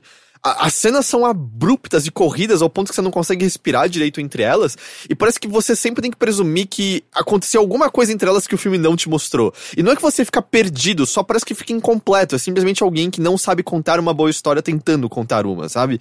Ah, então é, é tudo muito bagunçado e, e- e- rápido, e aí de repente eles estão se importando com personagens por motivo nenhum, assim, um, um dos da- das principais é a Garona, que... A ao- garota. Garona. Ao que o filme leva a crer, ela é um- uma, uma miscigenação entre humanos e orcs. Aparentemente, quem joga o jogo já sabe que é uma outra coisa lá e tal, mas é isso que o filme leva a crer. E, cara, ela é uma prisioneira de guerra que veio desse outro mundo, é uma mulher que, tipo, não é igual aos orcs, mas ela ainda assim te- tem a pele esverdeada e tem presas e, tipo, as- aliás, as presas são os piores props de algum filme que eu já vi, assim. É Dá vontade de falar, com licença, tira essa dentadura, pelo amor de Deus, porque tá muito feio. Ela fala assim É, não, é, não funciona, não é nada convincente o negócio. É, e aí, tipo, ela, ela é trazida. Porque ela, ela, ela, ela é encontrada e eles querem saber mais sobre os orcs. Então ela é trazida pra ser interrogada e ela, ela é uma das poucas que sabe falar a língua dos humanos também. E Aliás, ela isso- aprende tudo em, tipo. Não, não, ela já sabia. Não, não, não. É, é mostrado tanto no, no começo do filme, é mostrado como ela aprende línguas muito rápido. É, a não. Rey, né? não, não, no começo do filme é mostrado que ela já sabe outras línguas. Ela não tá aprendendo nenhuma língua. Tanto que não, quando ela chega no, no mundo dos humanos, ela aprende em dois dias. Não, não, ela já sabia falar a língua. Não, ela fala que ela aprende. Não, não, mas ela, Ela fala, eu aprendi com seus prisioneiros. Novamente, ela fala isso. o roteiro desse Ah, eu filme parece não tão brilhante. Esse ela já- diálogo existe, porque o Então cara é fala que você tá ainda. me entendendo. Ela, sim, eu aprendi com seus prisioneiros. Fala, ah, ok, em dois dias você aprendeu então, uma é língua pior, nova. então é pior ainda do que eu achei que ela só já sabia. que é na hora que ela, ela é presa Sim, a primeira sim. vez. Enfim, cara, faz o, imagina o seguinte, ok? Rei e a rainha da porra da aliança inteira. Tipo, o maior Não reino... existe aliança ainda. Não, eles falam, eles usam a palavra aliança toda hora. Não existe aliança. Tanto que a aliança é formada no final. Não, cara, de boa, você tá pensando nos jogos. não tô, eu tô No- falando do filme. No começo, eles já, eles já falam aliança desde o começo. Eles falam do reino. Não, eles falam da aliança. Também Eu falam, tenho tipo... quase certeza que sim, falou da aliança e no final ele estabeleceu É. a aliança. Tanto que, tipo- Porque, tipo, na verdade, o, o roteiro deve ser tão mal escrito que não faz, não faz O sentido. roteiro é- não, o, tipo, o que de fato rola é que só depois, tipo, o filme só tem uma desculpa pra ter menos bicho de CG, e aí, tipo, não tem elfo nem anão. Então, tipo. Aparece. os- é, aparece, mas eles não lutam juntos. E aí sim, quando eles lutam juntos, que é a porra da aliança. Mas a, a palavra aliança é usada É. já. É, é usada já. Tanto que a palavra horda é usada e a horda Não, não, a horda existe. sim, Exato. horda- horda é usada. A aliança também é usada. Só que, tipo, o filme dá uma desculpa pros elfos e os anões não quererem lutar. Spoiler, eles são egoístas. É esse o motivo. É, é. é, exato. Tipo, não tem nem. Não tem Mas motivo. enfim, aí ele tá, tipo, o rei, o rei de tudo. E, tipo, cara, ele é a figura que precisa estar tá viva pra dar moral pra galera pra lutar contra Eu esse sei que inimigo moral, terrível. porque é o cara mais blend do Exato, mundo. caralho, eu nunca vi aquele ator, ele é muito ruim. Ele é, É, muito ele é ruim. ruim e a, figura, o, o personagem não Sim. inspira Nada. nada. Tipo, nada. a pessoa que fez aquela barba e aquele cabelo É. precisa ser demitida urgentemente. E os, a- os filhos dele, eu acho que não respeitam ele, né? Não, não. não tem como. É. Tipo, tá ligado? É a figura importante. Eles trazem essa prisioneira cujas capacidades são desconhecidas e soltam ela na, no- na sala do trono. E aí tá o rei e a rainha e, tipo, os mais três personagens que são as únicas figuras que você vê no filme, basicamente, com a prisioneira solta e, tipo, mexendo nas coisas, sentando no trono e. E, tipo. O que, que tá acontecendo aqui? Por que, que vocês estão confiando? Porque ela vai puxar uma faca e matar o cara na hora. Tipo, que, que porra de segurança é essa? Mas isso é uma característica muito forte desse filme por mais que ele fale sobre um reino como um todo, o Azeroth como um todo, ele é extremamente pequeno, do tipo, eles não tinham personagens nem interessantes, nem acho que atores e tal, e eles pegam só as mesmas figuras. Então o rei é meio que pivotal pra várias das cenas, quando não faz nenhum sentido o rei tá fazendo aquilo, ou tipo, a prisioneira de guerra, a rainha que vai levar comida e cobertor. Por que que a rainha tá indo levar comida e cobertor pra ela? Porque não tem mais nenhum e entra personagem. sem nenhuma, nenhum segurança. Zero, Eles absolutamente. confiando É, na, ga- é, na garona, tipo, do dia pra noite, porque ela precisava É estar nessa ela tem umas história. presas da hora. Exato, porque ela é verde, eu não É, sei. é, é. E o Lotar tem tesão por verdura, eu não sei. É. É a única. É, eu não tinha pensado sobre isso, é verdade. É, é, tipo, o rei já tinha visto ele transar com pipi numa vez. Aí, e, tipo, é, Ah, relaxa. empurra a daí é- garona, porque finalmente deu um jeito aqui. A gente, as verduras desse reino não estavam a salvo do Lothar até ela aparecer, É sabe? tipo, o rei está fornicando as plantações de novo. Alguém tira, tira ele lá da roça, porra. É, e tipo, e essa lógica é a mesma. Tem um outro maguinho. Aliás, barbas ruins são uma temática constante desse É, filme, porque esse maguinho tem o pior bigode que você já viu na vida. Tipo, ele aparece no começo do filme e você fala, ah, é um personagem que eles vão descartar em cinco minutos. Ele vai e morrer. ele vira um dos principais. Ele, tipo, acompanha os caras. Tá ligado? Você já jogou RPG de mesa? Tá ligado quando o mestre não sabe muito como unir o grupo e é. Ah, vocês estão numa taverna e rola uma briga, e aí vocês brigaram juntos, e aí tá todo mundo junto e vai partir na aventura agora. É meio que essa a desculpa do filme. Ele não sabe por que unir os personagens e todo mundo dá as mãos e pula no na, na, na- na pista de ladrilhos amarelos e vai em direção aos orcs, sabe? Porque não tem motivo pra nada acontecer. E aí, tipo. E aí, falando em barbas, o guardião. Você só via o Detonator o tempo todo também? Então, a gente conversou sobre isso. Você viu o Detonator e eu vi o, o Jesse do, do Breaking Bad genérico. É, pra mim é tipo, é o Detonator usando um roupão de é banho o bonito. Detonator? É o vocalista do Massacration. Ah. É, Aquela banda ele- do Hermes e É, Renato. o vocalista do Mas é o Massacration. ator do- Não, Porra, Henrique! Não, não, o ator, Caralho! do, o ator do Jesse eu ia falar. Não, não é. Não, é. também não, porque é genérico, parece. Não tem Ah, nenhum ok. ator que você reconhece nesse filme. Parece que, tipo. Não, o- não, esse cara ele é conhecido. Ah, é? É, eu, não- eu, tipo, parece que os Orcs têm atores conhecidos, mas são só as vozes, então eu não sei. E a Garona é conhecida. Ah, é quem que ela é? Ela é uma atriz conhecida, ela já fez outros filmes. É, eu não dela. reconheci ninguém. Mas enfim, é tipo o Detonator usando um roupão de banho. O Guardião é tipo um mago foda, é o que eu presumo, eu não sei. É. E aí. É um mago tão foda que ele mata, sei lá, um- duas pessoas. o resto do Depois de tempo- ficar 10 minutos É, encantando. é, é, o resto do tempo ele tá mergulhado numa piscina brilhante. É, mas enfim. E é por isso que ele parece mais ainda o Detonator, né, quando você pra pensar. Enfim, e aí o que acontece? Tipo, esses personagens então se juntam por motivo nenhum, e é um roteiro, tipo, grudado com Prit ali. Você percebe ele capenga, se você soprar, ele se desmonta. Então você não consegue ser convencido de nada, sabe? Tipo, você, você só é arrastado pelo, pela aventura. E tipo, ah, a gente tá indo pra lá agora, mas ah, por que que é mesmo? Ah, porque eles querem informação disso. Tá, mas eles sabem lutar contra isso? Não, tá, eles estão sendo massacrados, tá. Mas eu sei que Azeroth tá sendo destruída? Peraí, eu sei porque o filme me falou, mas ele não mostrou nada disso. Aí uma hora ele mostra. É, porque, por exemplo, é, se eu virar pra alguém que jogou. Eu sei que é World of Warcraft, mas enfim. Se eu virar pra qualquer pessoa que já jogou World of Warcraft e falar, ô, me explica por que Azeroth é legal. Ele provavelmente vai virar e falar assim, ô, puxa um banquinho. Eu tenho muito pra te falar. E ele vai, tipo, falar das várias belezas daquele mundo, como ele varia de cenário pra cenário, que tipo de criaturas fantásticas habitam aquele lugar, etc. O filme faz com que Azeroth seja- seja o lugar mais chato que você já visitou. Tipo, ele não mostra nada de interessante. São só umas locações genéricas, tipo, no máximo ele mostra uma câmera aérea das cidades, e aí eu presumo que quem jogou reconheça, porque eu joguei só até o 3, então não tinha cidade pra reconhecer. Ele meio que faz um checklist de nome de cidades que, que, que os fãs iam gostar de, de escutar, mas ele não mostra nenhuma delas. Então, tipo, ah, é, é, mostra algumas, né? Tipo, ah, Vento Bravo, que é Stormwind. Algumas pessoas vão lembrar muito disso, você viajou muito pra essa cidade durante o jogo. Ainda mais no World of Warcraft. E. Só que ele só solta os nomes, né? Tipo, oh, tem Vento Bravo, tem aquela outra cidade. É tipo Tem assim, você falando assim, oh, me fala uma cidade de São Paulo aí. Ah, tem Piracicaba, É. tem São José dos E aí, só que, Campos, tipo, o é máximo isso. que ele mostra é um pan aéreo, e aí, de repente é uma câmera interna e é um lugar de pedra genérico, sem graça. Ou no máximo ele é branco com uma escada. alta. Tipo, nenhum. Eu não lembro de nenhum lugar que parecia legal. Tipo, nenhum lugar que eu olhava e falava, cara, eu quero morar aí. Do tipo, você vê o condado no começo do Senhor dos Anéis e fala, pô, que, que lugar agradável. Eu quero Eu queria pisar em Eu tudo, queria né? comer uns queijos Botar aí, fogo. sabe? É, tipo. Tipo, com. Ele, ele não tem aquele trabalho de, de criar uma. é, Existe um- toda uma lore por trás de Warcraft, mas ele ele não explora isso de uma maneira que funcione no cinema. Nada é cativante, nada é charmoso. Ou mesmo, sabe, a, a taverna onde eles encontram o Passo Largo no começo. Cara, eu quero, eu quero tomar um hidromel nessa taverna, nossa, ver, ouvir as histórias das pessoas em volta. Nada, nada. E o lance é que, tipo, eles só viram, ah, os orcs estão matando, tipo, eles estão atropelando as cidades como no- se não fosse nada. Tipo, o carinha tá berrando o tempo todo, estamos sendo atacados! Tá destruindo E você, tudo. como um jogador criança que não sabe as mecânicas, fica. Ah. O que, que eu faço? é. Eu acho que eu tenho que dar retry nessa fase aqui. e aí, tipo, tudo que ele mostra pra você disso é outro pan aéreo com umas cidadezinhas de CG pegando fogo. N- nunca, sabe, tem alguma coisa de você perceber como é a vida em Azeroth e os orcs chegando e destruindo geral e causando uma carnificina. É verdade, nada, né? Tipo, nada. em nenhum momento fica claro como que funciona o comércio daquela porra, né? Tipo, não que você precise me explicar, mas não existe nenhuma cena de um, de um, de um mercado no qual pessoas estão conversando Vida, e sabe? Entender como é a É, vida é. fora das figuras oficiais, fora do rei e do. Eu não sei o que eles estão protegendo, você nunca sabe o que eles estão protegendo. É, Mas até, até porque, tipo, se você fosse focar na vida de, de sei lá, um peasant lá, ele ia basicamente andar eh, da, da, da mina pro, pro, pra floresta, pra, floresta, pra casinha pra do... não sei onde, sabe? E ele meio passou chato. com, com um negócio de madeira na mão, que É. você destruiu sem querer, quebrou a- o mil, né? E ele, Sim. Ia ser um loop meio chato, eu acho. Usando um casaquinho marrom e umas mangas azuis, né? o cara, se todo. eles tivessem feito isso, pelo menos seria Isso engraçado. ia ser bom, exato. É, é, é. Tanto que É essa porque é outra não tem coisa. nenhuma referência a, a, a mecânicas do jogo. Então, Duas vezes. É, e tipo, o- Tipo e uma o delas existe um mago transformando um cara em ovelha. É. E a única parte do filme que você fica.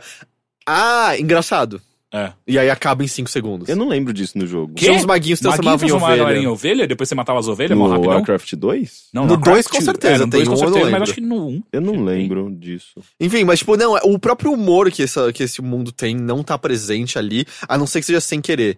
É, tipo, na, numa luta importante no final, que eu, é, sabe, Teixeira, qual eu tô falando, parece quase produção dos Trapalhões o negócio, assim, porque, tipo, eles não sabem, é um inimigo diferente, de um outro porte, e eles não sabiam como fazer aquela luta, e aí é só, tipo, uns caras o correndo eles de um lado pro Eles não outro. fazem, não tem Eles não luta. fazem, tipo, sabe o que acontece? É, tipo, nessa cena, a, ela é cortada várias vezes e intercala com outro, outro lugar. E aí, quando volta, os personagens estão sempre em situações completamente diferentes, porque eles não sabiam o que fazer pra fluir eles da situação. É tipo como sem se barreiras. virasse, o diretor virasse pra você, ou só imagina que eles escaparam assim. É. E aí, tipo, só corta e eles estão em outro canto, tipo, uff, como a gente escapou? É, não sei. É, eu não sei, o diretor não falou. É, Ok, e aí. E aí, é, tipo, é só muito ruim.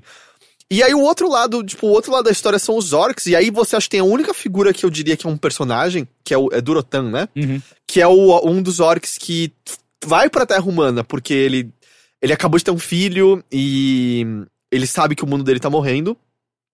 Ah, só que ao mesmo tempo ele não tá muito feliz com aquilo, porque ele tá vendo que, um, eles estão sendo corrompidos pela maleza. Beleza. Vileza. eu, eu tuitei moleza uma vez. Ia ser muito bom, eles estão todos contaminados pela moleza. Os caras, tipo, é. o, o orc feiticeiro que comanda eles, é o- Gul'dan. o Gul'dan, ele usa a vileza, que é por isso que os orcs viram verdes. Se ele joga a vileza em você, você fica verde e você fica mais forte.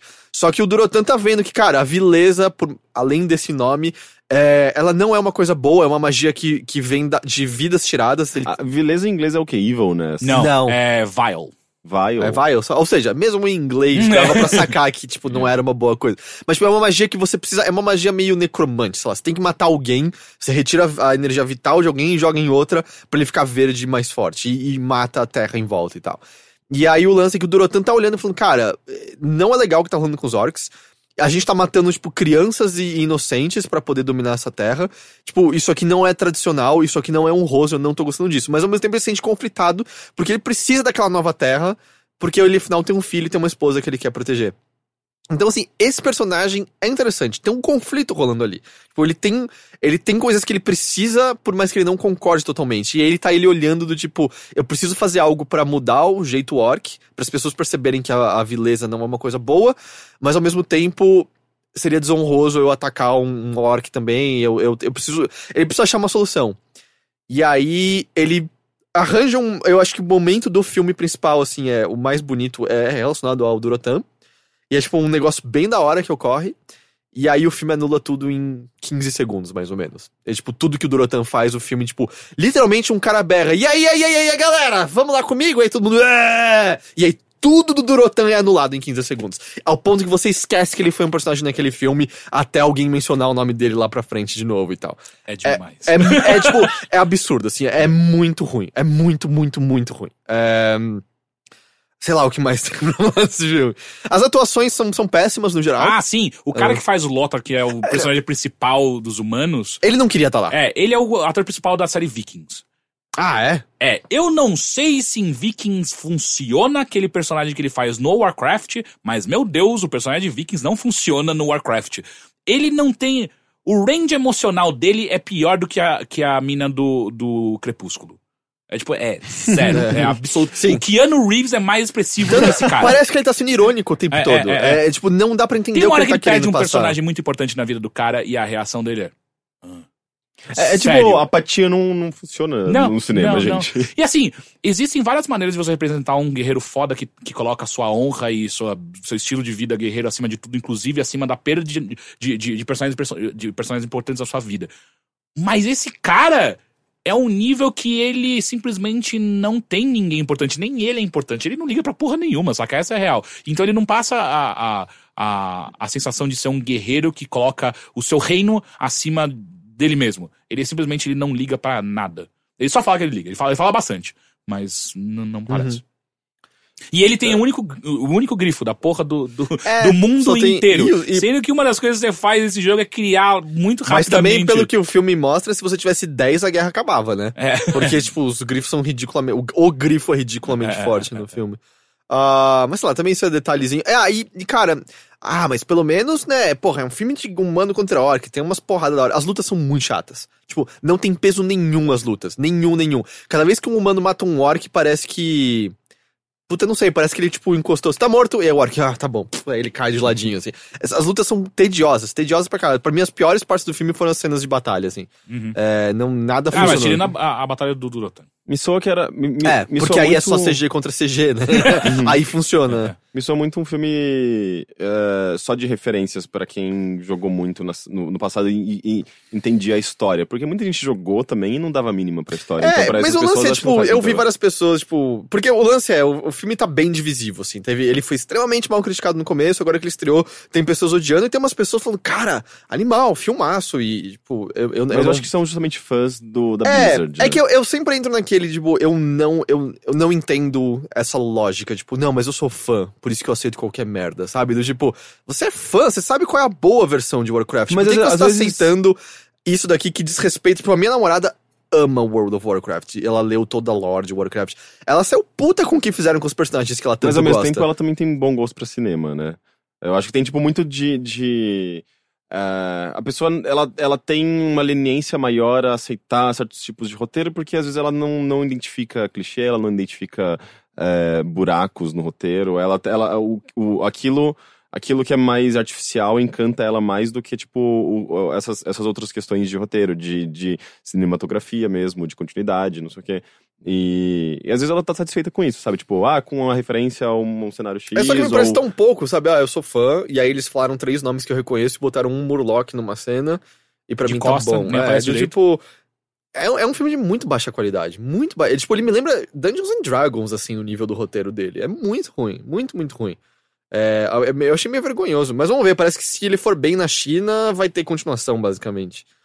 E Eu aí- acho que vai ter continuação. Você acha que vai? É porque pra mim, é acho que eu saí do cinema falando, cara, isso aqui é desastroso, isso aqui vai ter que ser um flop imenso. Não. E aparentemente não, assim, então. É, eu, eu acho difícil mesmo porque, cara, são, é muita gente que jogou Warcraft. ah, não precisa nem ser necessariamente fã. São pessoas que vão olhar pra esse nome e vão, é, vamos assistir isso daí. É um filme pipoca, vamos aí. E isso já vai ser o suficiente pra eles conseguirem a grana. Porque, cara, é aquilo lá que a gente conversou já. Qual. qual a gente tem o quê? Três filmes do Divergente? É. Sabe? Isso Mas é mil vezes mais bosta- barato, né? Eu sei que é, é, naquela. Eu não sei o quão mais barato é, porque CG hoje em dia é muito mais barato você fazer Mas ainda coisa- assim, cara, a quantidade de coisas, pura e simplesmente, de CG e o nível do CG que você tem Uhum. faz muita diferença pro preço. Divergente, é, é- os efeitos especiais são de baixíssima qualidade. Eu acho que assim, eu acho que uma coisa que pode acontecer é. Ele vai dar lucro, mas não um lucro esperado.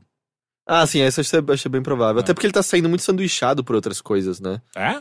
É, logo na semana que vem já tem, um, tem uns filmes grandes saindo É, também. eu é. não lembro. Eu, eu vi alguém mencionando nos títulos. E, tipo, Capitão América tá no cinema ainda, né? É, Uhum. Eu prefiro Capitão América a esse filme. X-Men tá no cinema ainda, e eu acho X-Men um filme melhor do que esse. Uhum. Ah, tipo, acho que todos eles são escolhas melhores pra você ir fazer no cinema. Eu recomendo pra quem gosta de filme ruim. Um, Warcraft. Então é pra mim. Mas pior que não é nenhum ruim divertido, não, né? não, não, tem. Porque eu assisti um filme ruim, divertido. Ah, mas enfim, é isso? É, é isso, tô pensando se tem mais alguma coisa que eu queira xingar. Não, acho que eu já xinguei tudo que eu precisava xingar desse filme. Ok.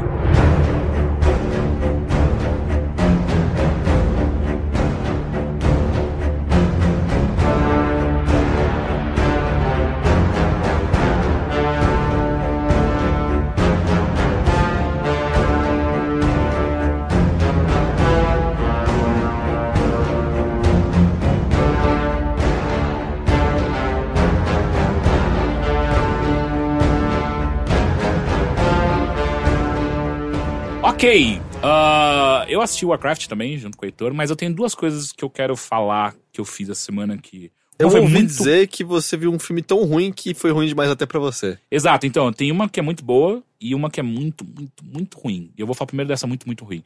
Que eu assisti o que é possivelmente um dos piores filmes que eu já vi na minha vida. É o Krampus The Devil Christmas. Que é o Krampus é o Papai Noel do mal. Exato. É, o, cê- é o irmão do Papai Noel. Você já sabe pelo nome que esse filme vai ser muito ruim, né? É, mas mesmo assim, cara, eu não tava esperando tanto.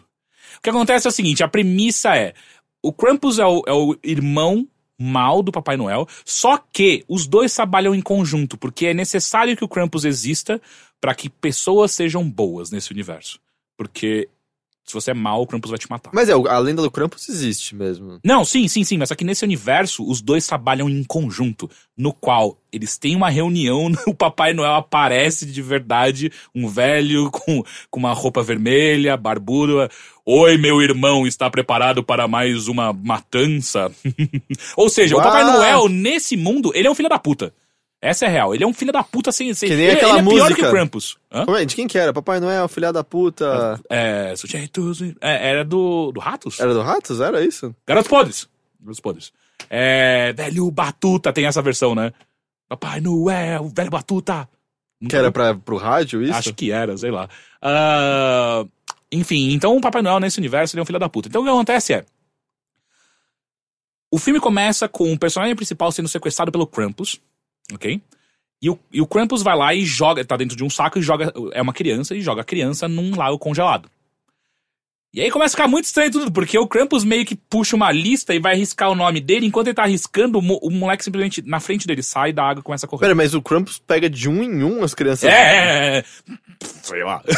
É, é, é, e aí ele tá arriscando, e aí o moleque sai correndo e o Krampus meio que não vê, e o cara tá literalmente na frente dele correndo. Aí, ok, ele risca da lista, ó, pula 30 anos no futuro. Ah, esse cara virou um agente ah, ah, na delegacia local de Ontário. E só ele explica por que, que o, o garoto era uma, um mau garoto? Não, não. Ele fala assim: eu fui um mau garoto. Ponto. Ele não fala o que ele fez, ele não fala o porquê. Porque assim, não fica claro em nenhum momento nesse universo o quão mal você precisa ser.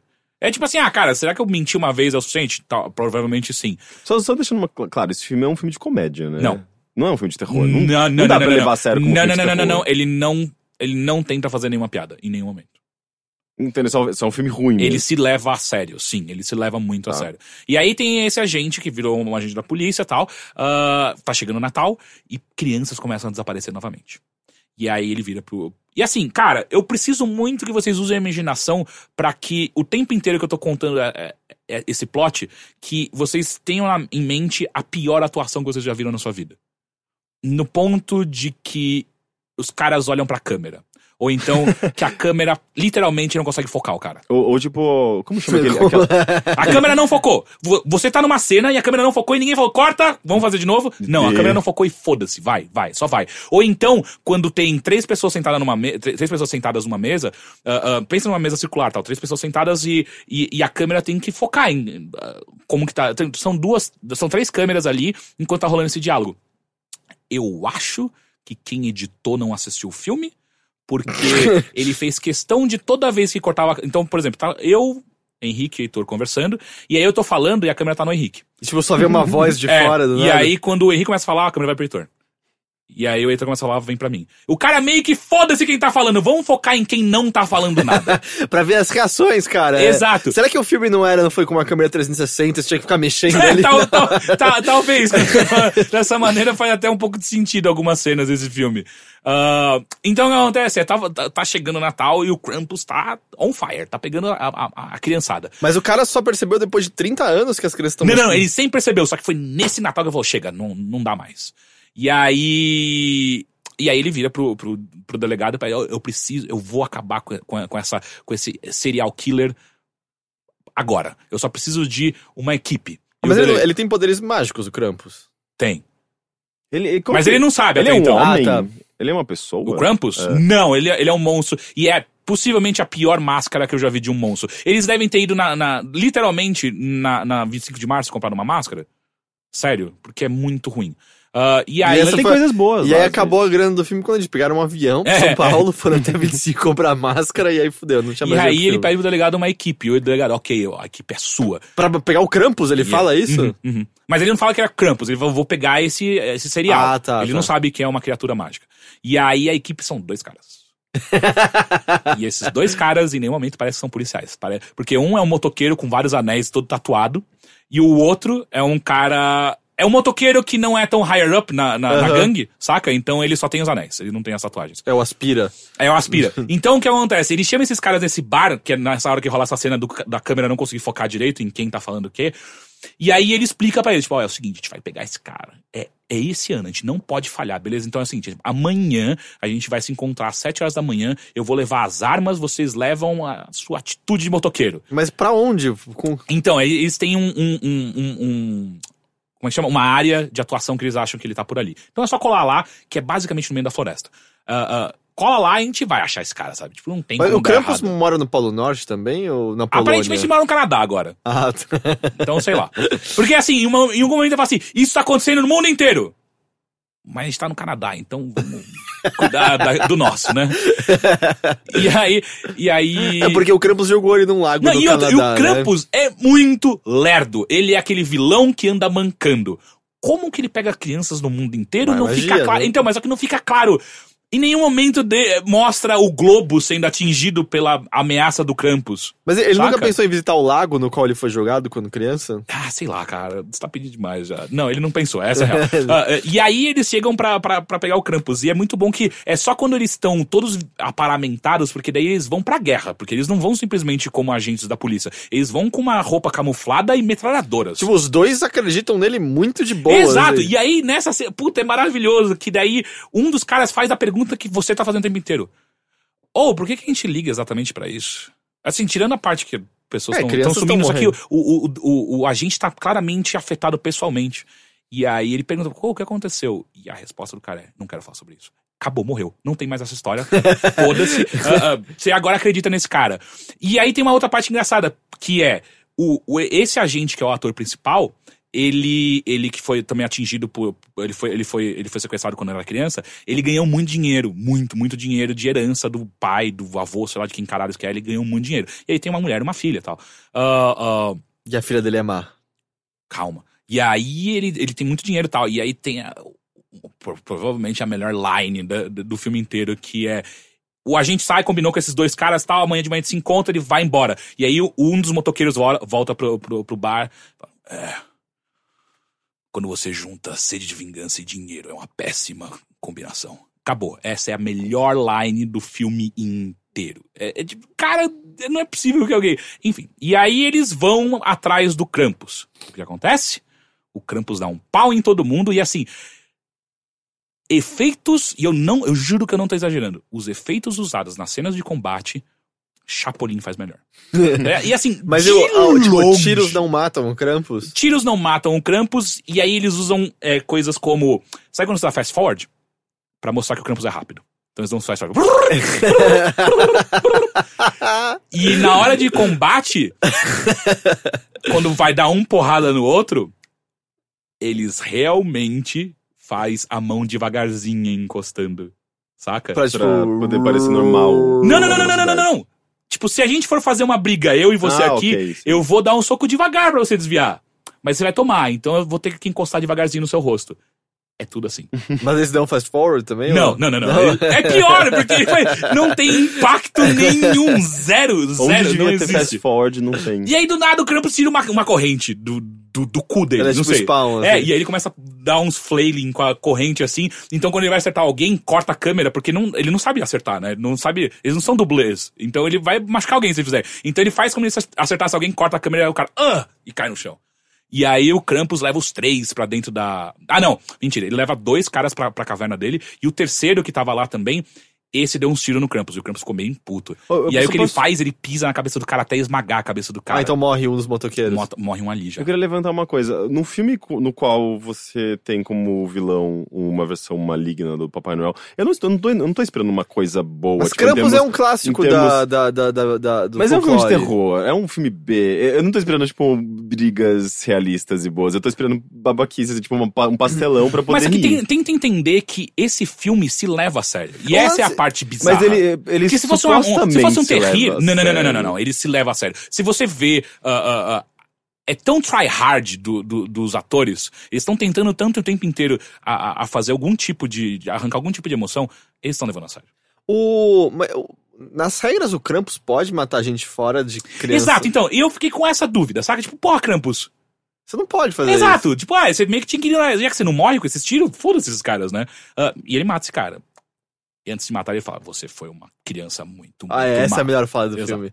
E aí. E aí ele leva esses caras pra essa caverna, que até então ninguém sabia que existia essa caverna, o filme não deixa claro onde ele mora tal, mas, mas, ele mora no ca- Canadá mesmo. Exato, então. mora no Canadá numa caverna. E aí, cara, vem o maior clichê de filme de terror ruim, que é. Nudez gratuita. Mas tem. Ah, Do nada aparece a, a- a caverna e tem uma mulher pelada. ele mora com uma mulher pelada na Ela tá caverna? presa. Ela tá Mas presa. ele, É por que, que ele pode pegar a mulher? Ele não fala, ela só tá presa. É isso. Mas é ele- uma mulher com seios de fora gritando o tempo inteiro. Mas não E- é uma criança. Não é uma criança. Não dá pra passar nem por um adolescente. Às vezes é uma, é uma criança com o mesmo problema lá do Jack, do, do, do Robin Williams, e ela é uma criança má, mas ela cresceu É, muito é, é. rápido. É, a, gente e- pode, a, gente pode, a gente pode falar isso no filme inteiro, então. O filme é bom, mas às vezes ela tem um problema meio estranho e tal.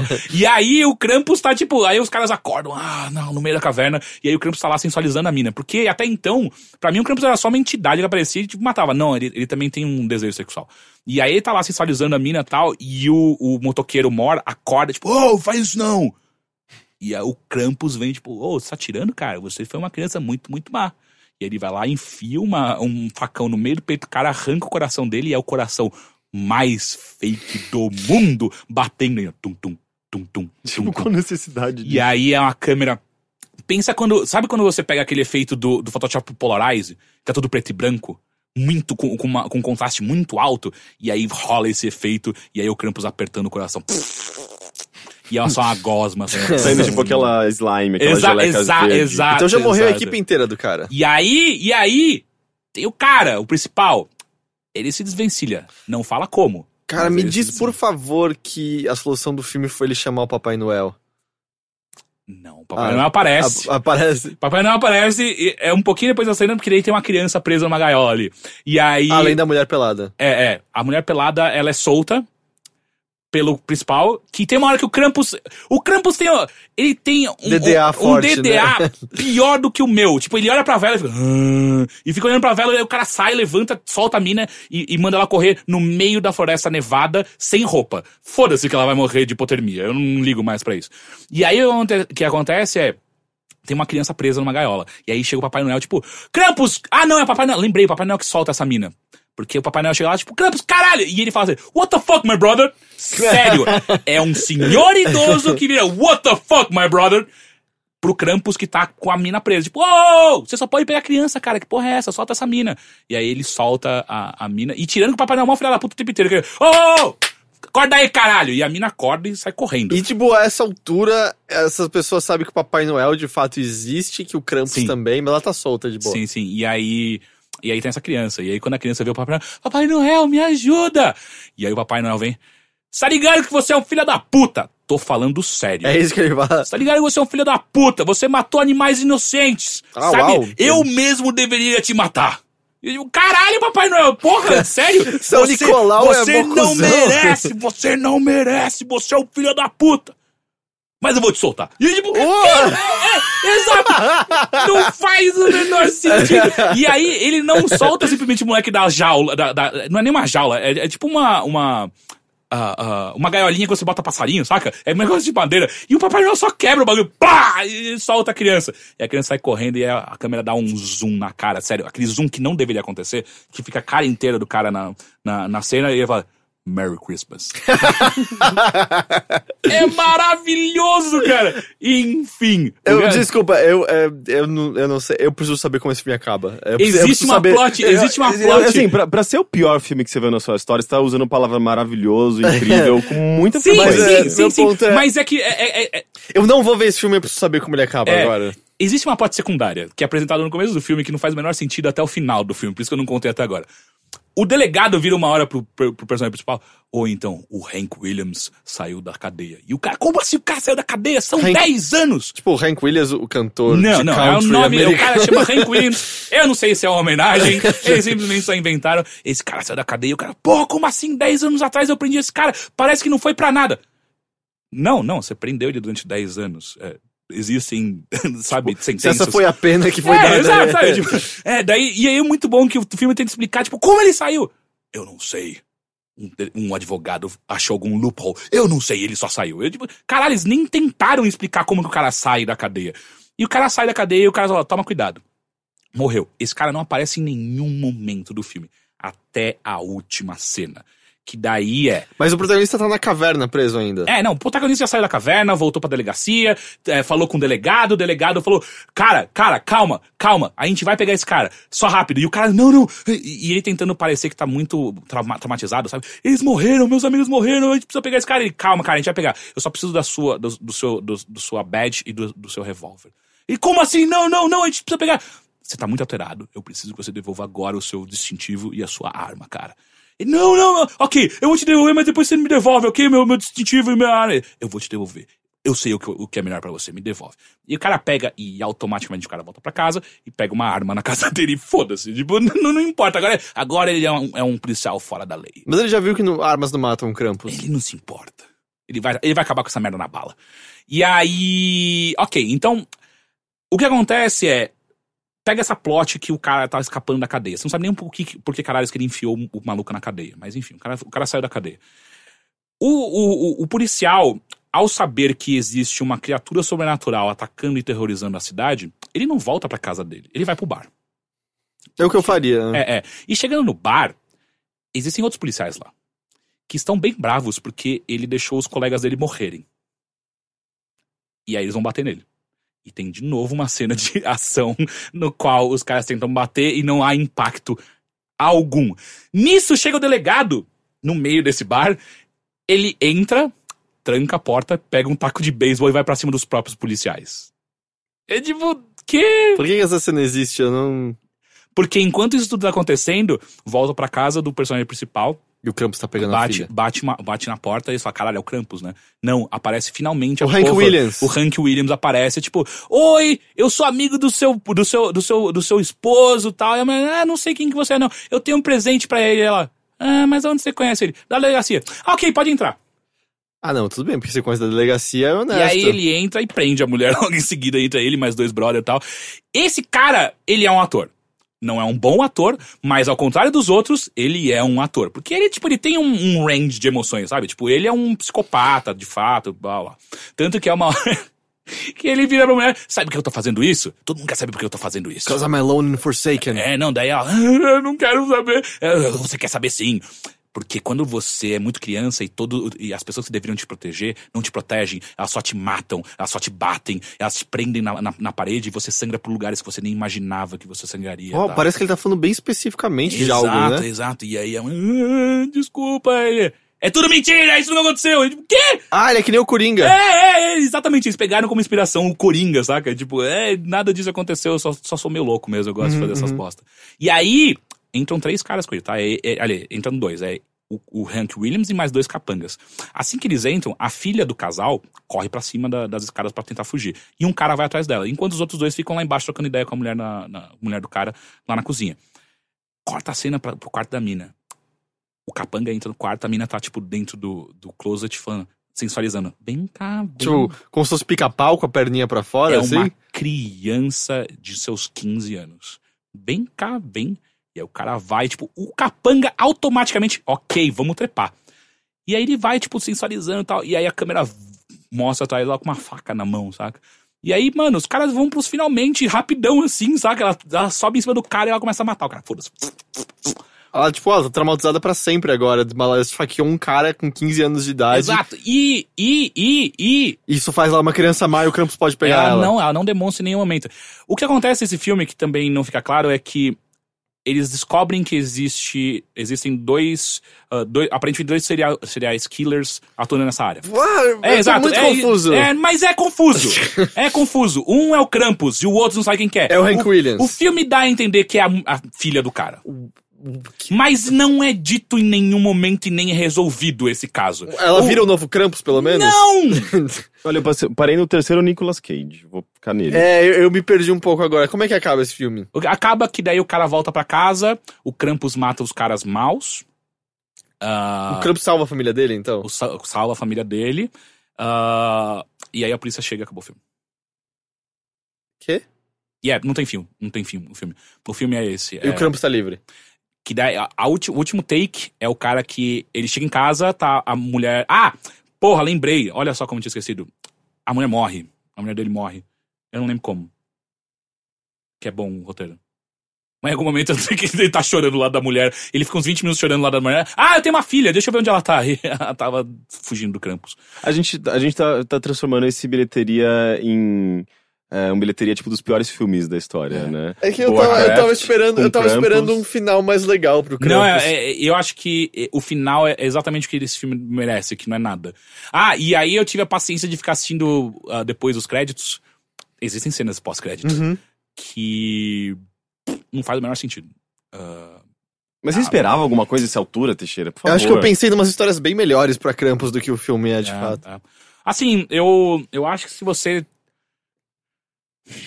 Se você tá querendo se torturar, é um, é um bom É, filme. não, não, não. Eu, eu, eu, eu tava muito animado com o É, Papai essa- Noel essa- falando What the fuck, my brother.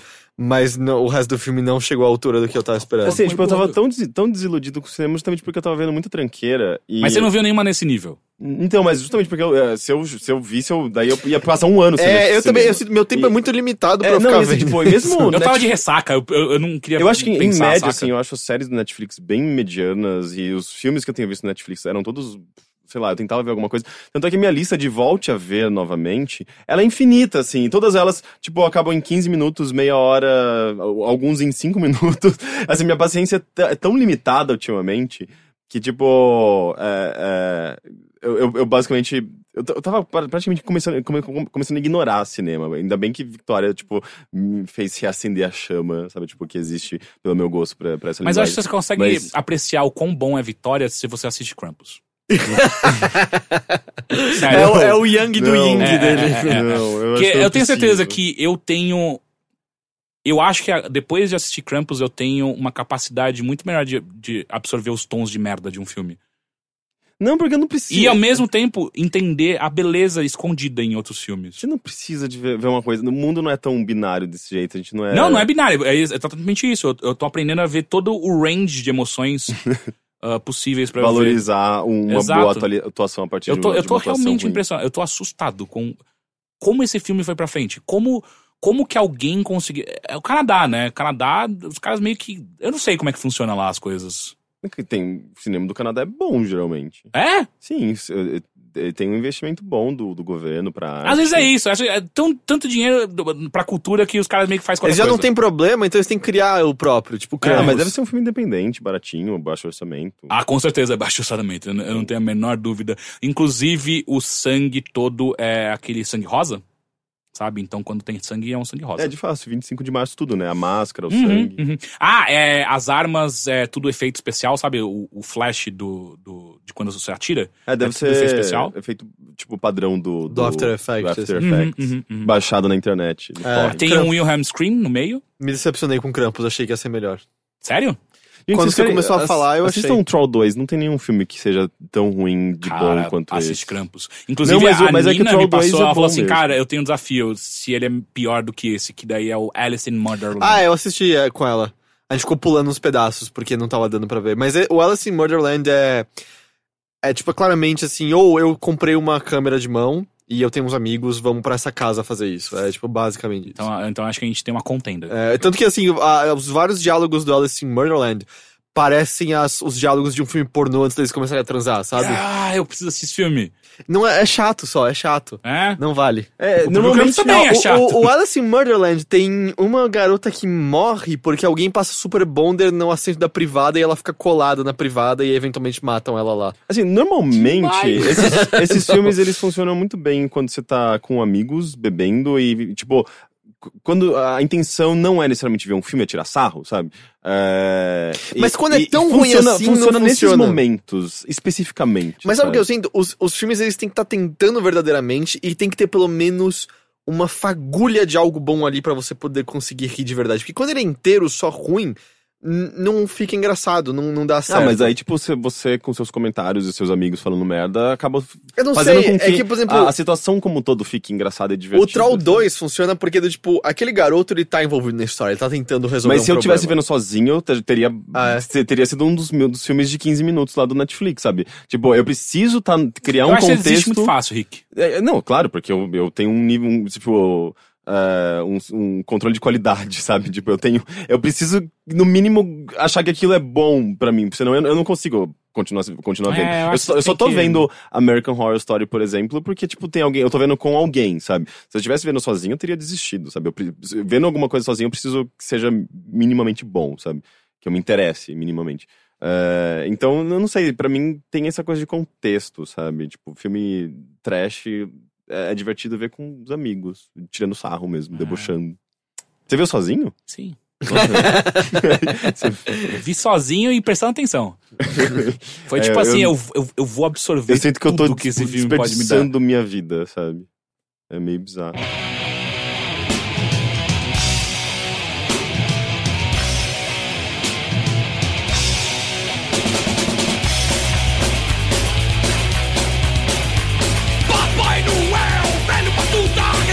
Miseráveis. Eu quero matá-lo. Aquele porco capitalista. Apresentei os ricos, café dos pobres. Apresentei os ricos, café dos pobres. Tá, eu vou contar rapidamente só uma coisa boa que eu de fato ah, assisti. Sábado eu fui no num espetáculo de, num espetáculo de dança que chama chama não, né? É uma leitura do processo do Kafka.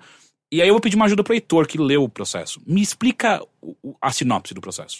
Faz anos que eu li, mas é basicamente a sinopse é um personagem envolvido em, vamos dizer, em problemas legais, em que ele é simplesmente enviado para diferentes departamentos, diferentes departamentos tentando resolver, tentando resolver, e nunca conseguindo, assim, sempre sendo encaminhado e sempre é dado esperança a ele, do tipo, ele encontra um cara que vai saber resolver e vai saber como fazer a papelada aí pra tal canto e o que ele vai fazer pra poder resolver isso, e aí ele vai com essa esperança e ele chega e nada acontece, e ele só vai ficando cada vez mais miserável e coisas piores acontecendo, etc, etc. Se eu não me engano, Que realista, né? Esse filme. o final. Os últimos capítulos não são escritos de fato pelo Kafka? Ah, ele- é? Eu acho que ele morreu antes, talvez? Eu não me Ah. lembro direito. É isso, né, Matheus? Matheus? Ele morreu antes de concluir, ou ele chegou a atacar no fogo o manuscrito, o manuscrito do. Final. Do, é. E aí um amigo dele tirou e, e tal. É, mas, tipo, o finalzinho é escrito por outra coisa, baseado em anotações do Kafka do que ele achava que deveria acontecer e tal. Uhum. Ah, mas é basicamente isso, assim, é um, é, é, uma, é um exagero do nosso sistema é, levado ao extremo do tipo de pessoas que sabem resolver os problemas e novos problemas surgindo e uma pessoa no meio disso, analfabeta a essa língua, sendo levada de um canto pro outro e a, a descrição dos prédios burocráticos são maravilhosos, assim, com os corredores infinitos e as várias portas e o- a maneira como ele tem que fazer pra poder chegar nos lugares em que ele vai ser atendido da maneira correta ou não. E ele meio que nunca sabe exatamente o que, que aconteceu, com o que, que ele tá lidando, o que precisa ser feito. Assim, é bem bom. É, é um livro, é, apesar do contrário ao tema, é um livro bem leve. É. A tradução do Modesto Carone é maravilhosa, é muito, é tipo diferente do Castelo. O Castelo, sim, é um livro bem mais denso e longo. O processo é um livro bem rápido, ágil e muito gostoso, assim, então dá pra, dá pra ler de boa. Legal. Ah, então, eu assisti a apresentação, uma leitura, uma releitura ah, em, em dança contemporânea desse, desse livro.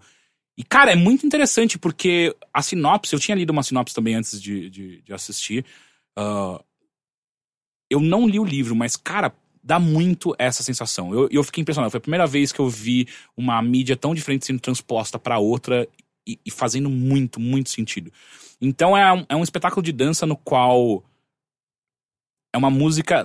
Sabe. Como é que chama aquele filme da Scarlett Johansson? ah, que ela é uma alienígena? Ahn, É... Que ela tem que It, não. absorver Não. os caras. eu não me lembro. Eu esqueci o nome É, também. Esqueci. Caralho. Mas sim, tipo, aquele. aquele suspense esquisitão. E aquela música que acontece quando ela tá absorvendo os caras é o espetáculo inteiro. É aquela música. Eu não lembro Não é direito da exatamente essa música. música, mas é, eram umas coisas um- meio estridentes, né? É, exato. É isso o espetáculo inteiro. Então o que acontece é, ah, o, o espetáculo logo que começa, ele, ele, eh, tem uma pessoa em cima de um, de, um, de um banquinho, uma mulher em cima de um banquinho de costas pro público, e aí eles chamam um preso, como se fosse um presidiário. É, um- é um- é uma pessoa com... Sob a pele? É, era alguma coisa Isso. assim. É. Não, eu tô olhando. É, é. Em português ah, tá, é chama isso so- mesmo. Sim. Em inglês é. Skin. Não, não. Skin? É alguma Acho que é coisa... under. não é? Under the skin, Under deve skin. ser. Tá, então deve ser isso. Ah, e aí eh, chega um- uma pessoa de terno tal, com, com uma sacola na cabeça, senta ah, de costas pra essa mulher que tá de pé. E aí faz uma coreografia tal, ah, que deixa muito a entender a agonia que essa pessoa tá sentindo em estar ali. E ainda mais com, com um negócio na cabeça e tal. E aí, depois de um tempo, essa mulher sobe no pescoço da, dessa pessoa. E a partir daí, essa mulher não sai nunca mais do pescoço dessa pessoa. Que é meio que representando culpa ah, e a angústia que é. Então, o tempo inteiro, a, a coreografia é essa mulher vagando pelo corpo da pessoa sem encostar nunca no chão, ela nunca encosta os pés no chão, enquanto o, o- o dançarino que tá embaixo fica fazendo outras, ah, outras coreografias eh, junto com, com essa pessoa em cima deles. Então eles deitam no chão, levanta. E assim, é um espetáculo muito, muito sobre dor. Porque, cara, não tem como a coreografia que é feita não doer pra caralho. Porque é um peso de uma outra pessoa em cima de você o tempo inteiro e tem horas que ela pisa na cara das pessoas, sabe? Pisa na cara dos outros ar- artistas. Tem uma hora que ela fica em cima do, do, da, do tórax da, da, da pessoa e você fica, cara, isso tá doendo, não é possível. Você vê que tá afundando, sabe, o peito da- do dançarino. E. E aí o que acontece? Isso acontece com o primeiro. E aí, de repente, chega um outro, da mesma maneira. É colocado com capuz, sentado, faz uma coreografia. Então, enquanto tá rolando ah, uma coreografia com aquela mulher em cima do pescoço de um dançarino ao fundo do palco, na frente tem um repetindo os mesmos movimentos que aconteceu. E isso é repetido durante seis vezes. Só que tem, tem algumas mudanças na coreografia de cada dançarino que entra tal.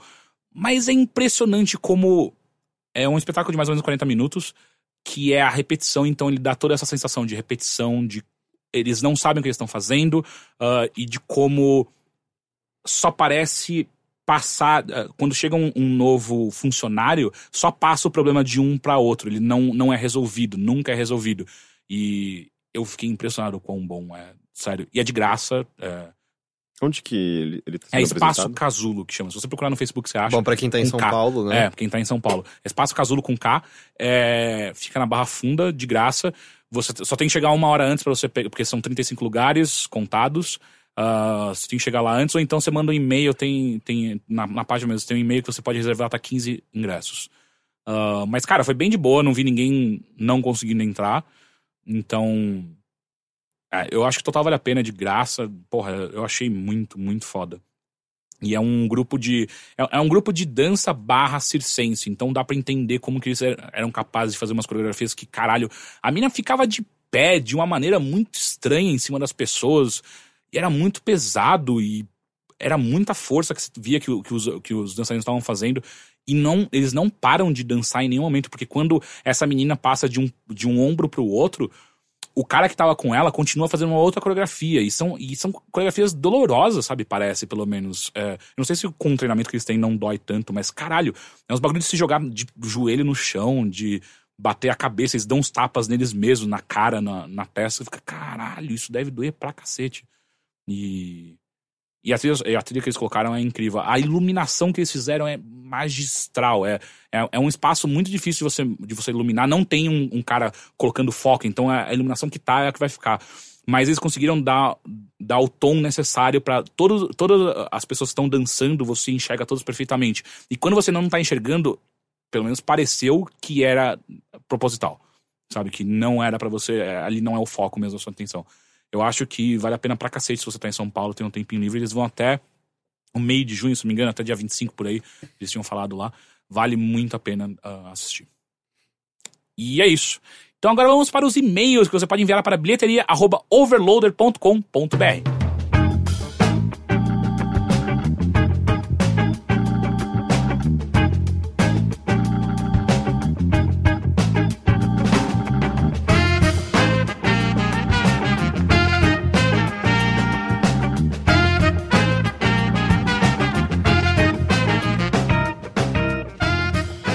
Primeiro e-mail. Olá, Overlords. Me chamo Leandro Tavares, tenho 30 anos, sou de Santo André, pai de Elô e jornalista. Mando e-mail para dar um contraponto em resposta ao assunto sobre paternidade que surgiu no último bilheteria. Não há nada de errado em não querer ter filhos, afinal, vemos no mundo que ser pai, mãe, é quase questão de vocação, e tem muita gente que tem filho mais como resultado de um status quo da sociedade do que desejo. A questão sobre ser ou não pai levantada pelo Heitor é necessária, e concordo com ele que há um certo egoísmo em querer ter filhos para nos espelharmos neles. Por outro lado, não ter filhos também é visto como egoísmo.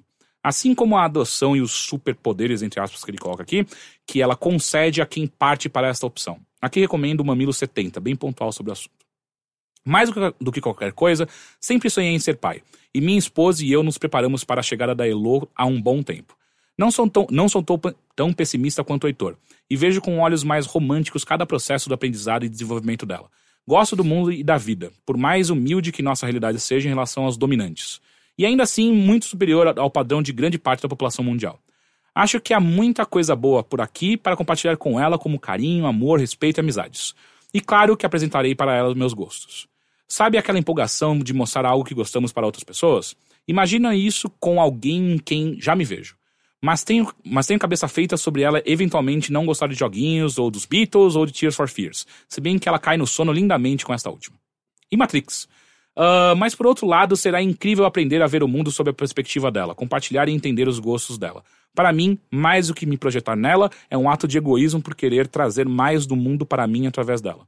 Um grande abraço aos amigos e se um dia precisarem de dicas de como trocar uma fralda com agilidade e praticidade e sem sujar o quarto todo, perguntem-me como.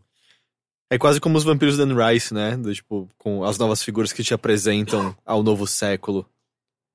Sabe? Sim, sim, sim, sim, lembra um pouco. Uh, enfim, ma- mais algum comentário sobre isso? Ah, eu não odeio a vida, nem acho o mundo feio, tá? Eu acho que algumas pessoas acharam isso. Da... Você, você eu, um só, vida, eu, assim. só, eu só não sei quanto mais desse mundo vai estar aqui pra futuras gerações. Ah, mas eu curto o meu tempo aqui, sim. É? É. Às vezes não parece muito. Não, eu curto assim, é tipo. Sei lá, quando você tá com uma diarreia fodida, eu curto um pouco menos, um pouco menos. Ah, Mas o tempo também é muito mais precioso, né, quando você tá com diarreia.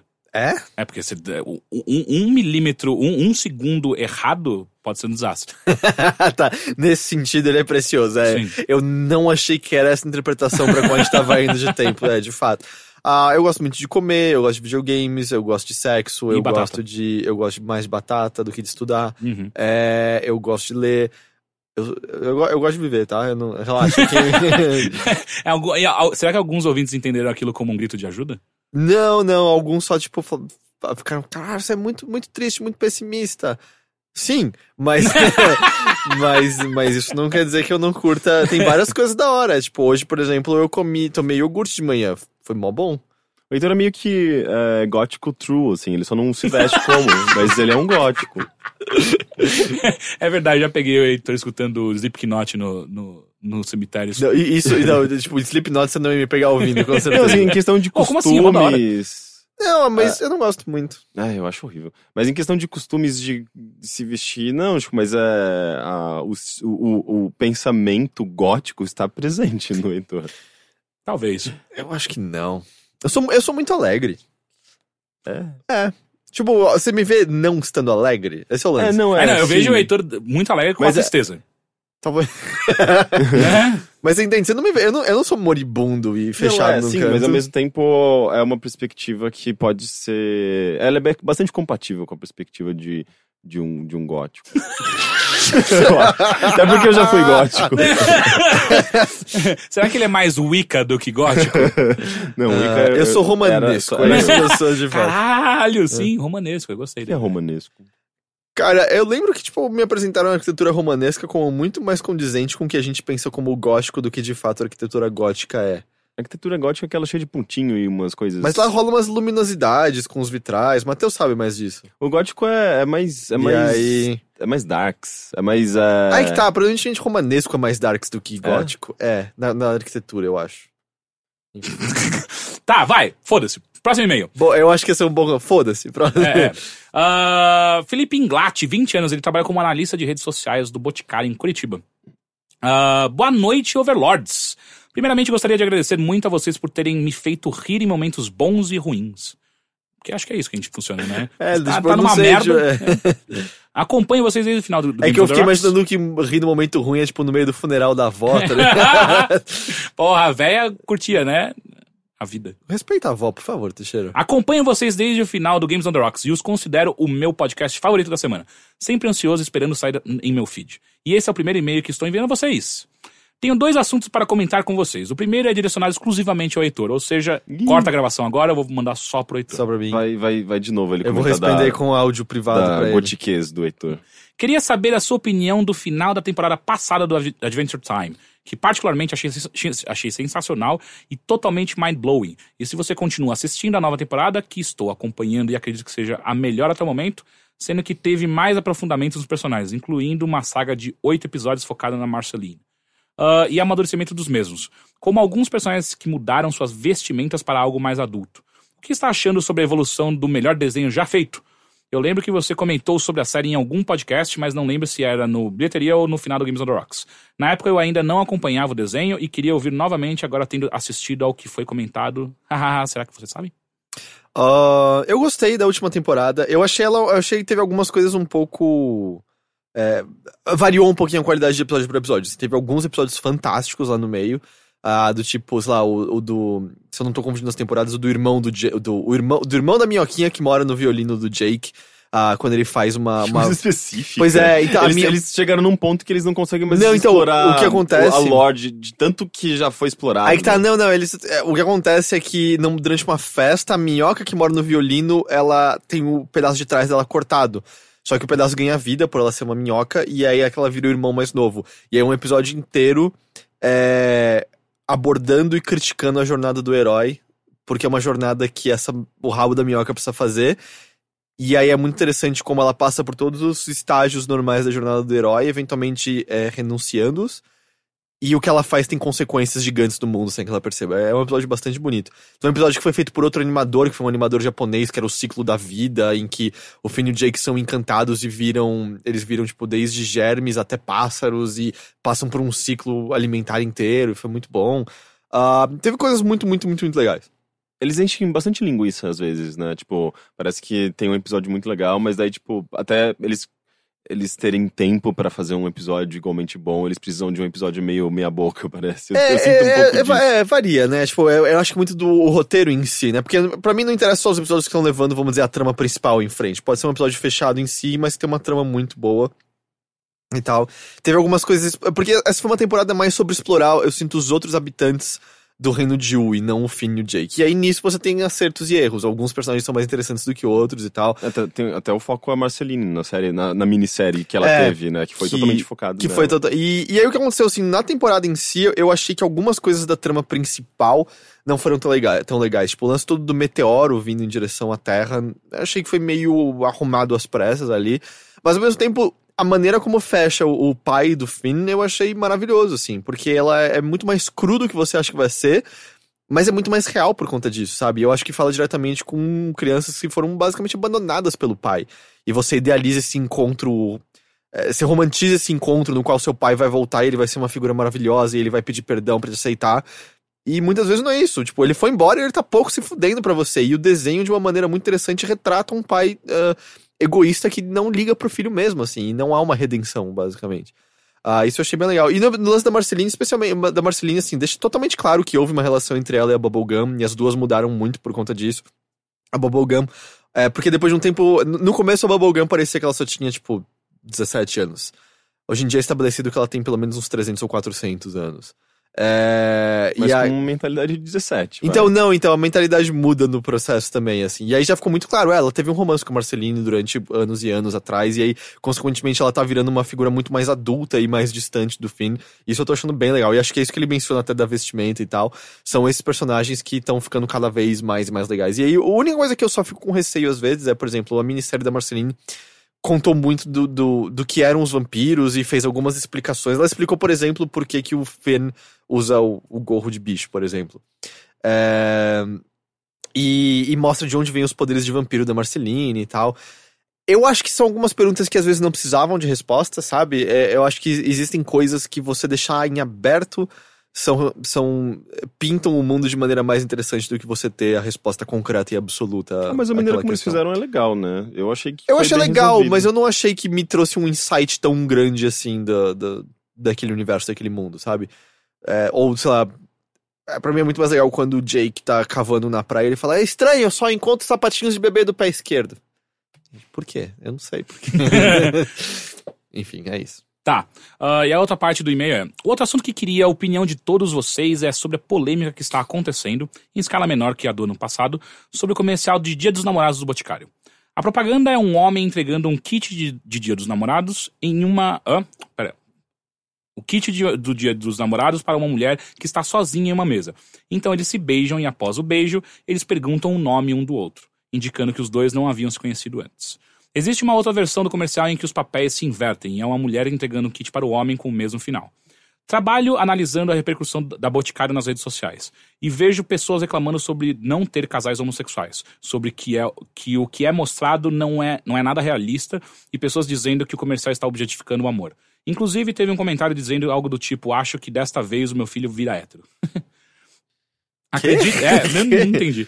Acredito que as pessoas esperavam algo no mesmo estilo que do ano passado, tendo algum relacionamento homossexual, mas será que, mas será que esse comercial teria essa repercussão toda se o anterior não tivesse existido? Qual a opinião de vocês sobre o assunto? Muito obrigado pela atenção, abraços e desculpa pelo longo e-mail. Eu não vi Peraí, nada eu sobre também é, esse- não vi nem Eu o comercial. ontem, Eu, eu não vi vi nem o comercial nem as pessoas falando sobre. É. Eu tô achando engraçado. Peraí, tem pessoas descobrindo agora que a publicidade objetifica o amor? tipo, porque assim, sim. qualquer propaganda de margarina já fazia isso, sabe? É a coisa mais básica. Amor vende, não vende? Vende. Temos um convidado que está falando que é É, publicitário, eu, eu, fala, eu, nem vende entendi- eu sim. nem entendi exatamente porque existe uma polêmica. Então, porque acontece o seguinte, eu assisti esse comercial ontem e ele de fato é estranho, do jeito que ele é colocado. Porque assim, é um cara que chega do nada e fala assim, Feliz Dia dos Namorados, e dá um presente pra menina, ela abre, é um bagulho do boticário, ela, ai, levanta, dá um beijo de 30 segundos na menina para, oi, prazer, João. E ela, oi, prazer, Car- Carolina. E acabou aí. Uhum. E aí, tipo, o boticário, se o boticário faz isso por eles, imagina o que ela pode fazer por você.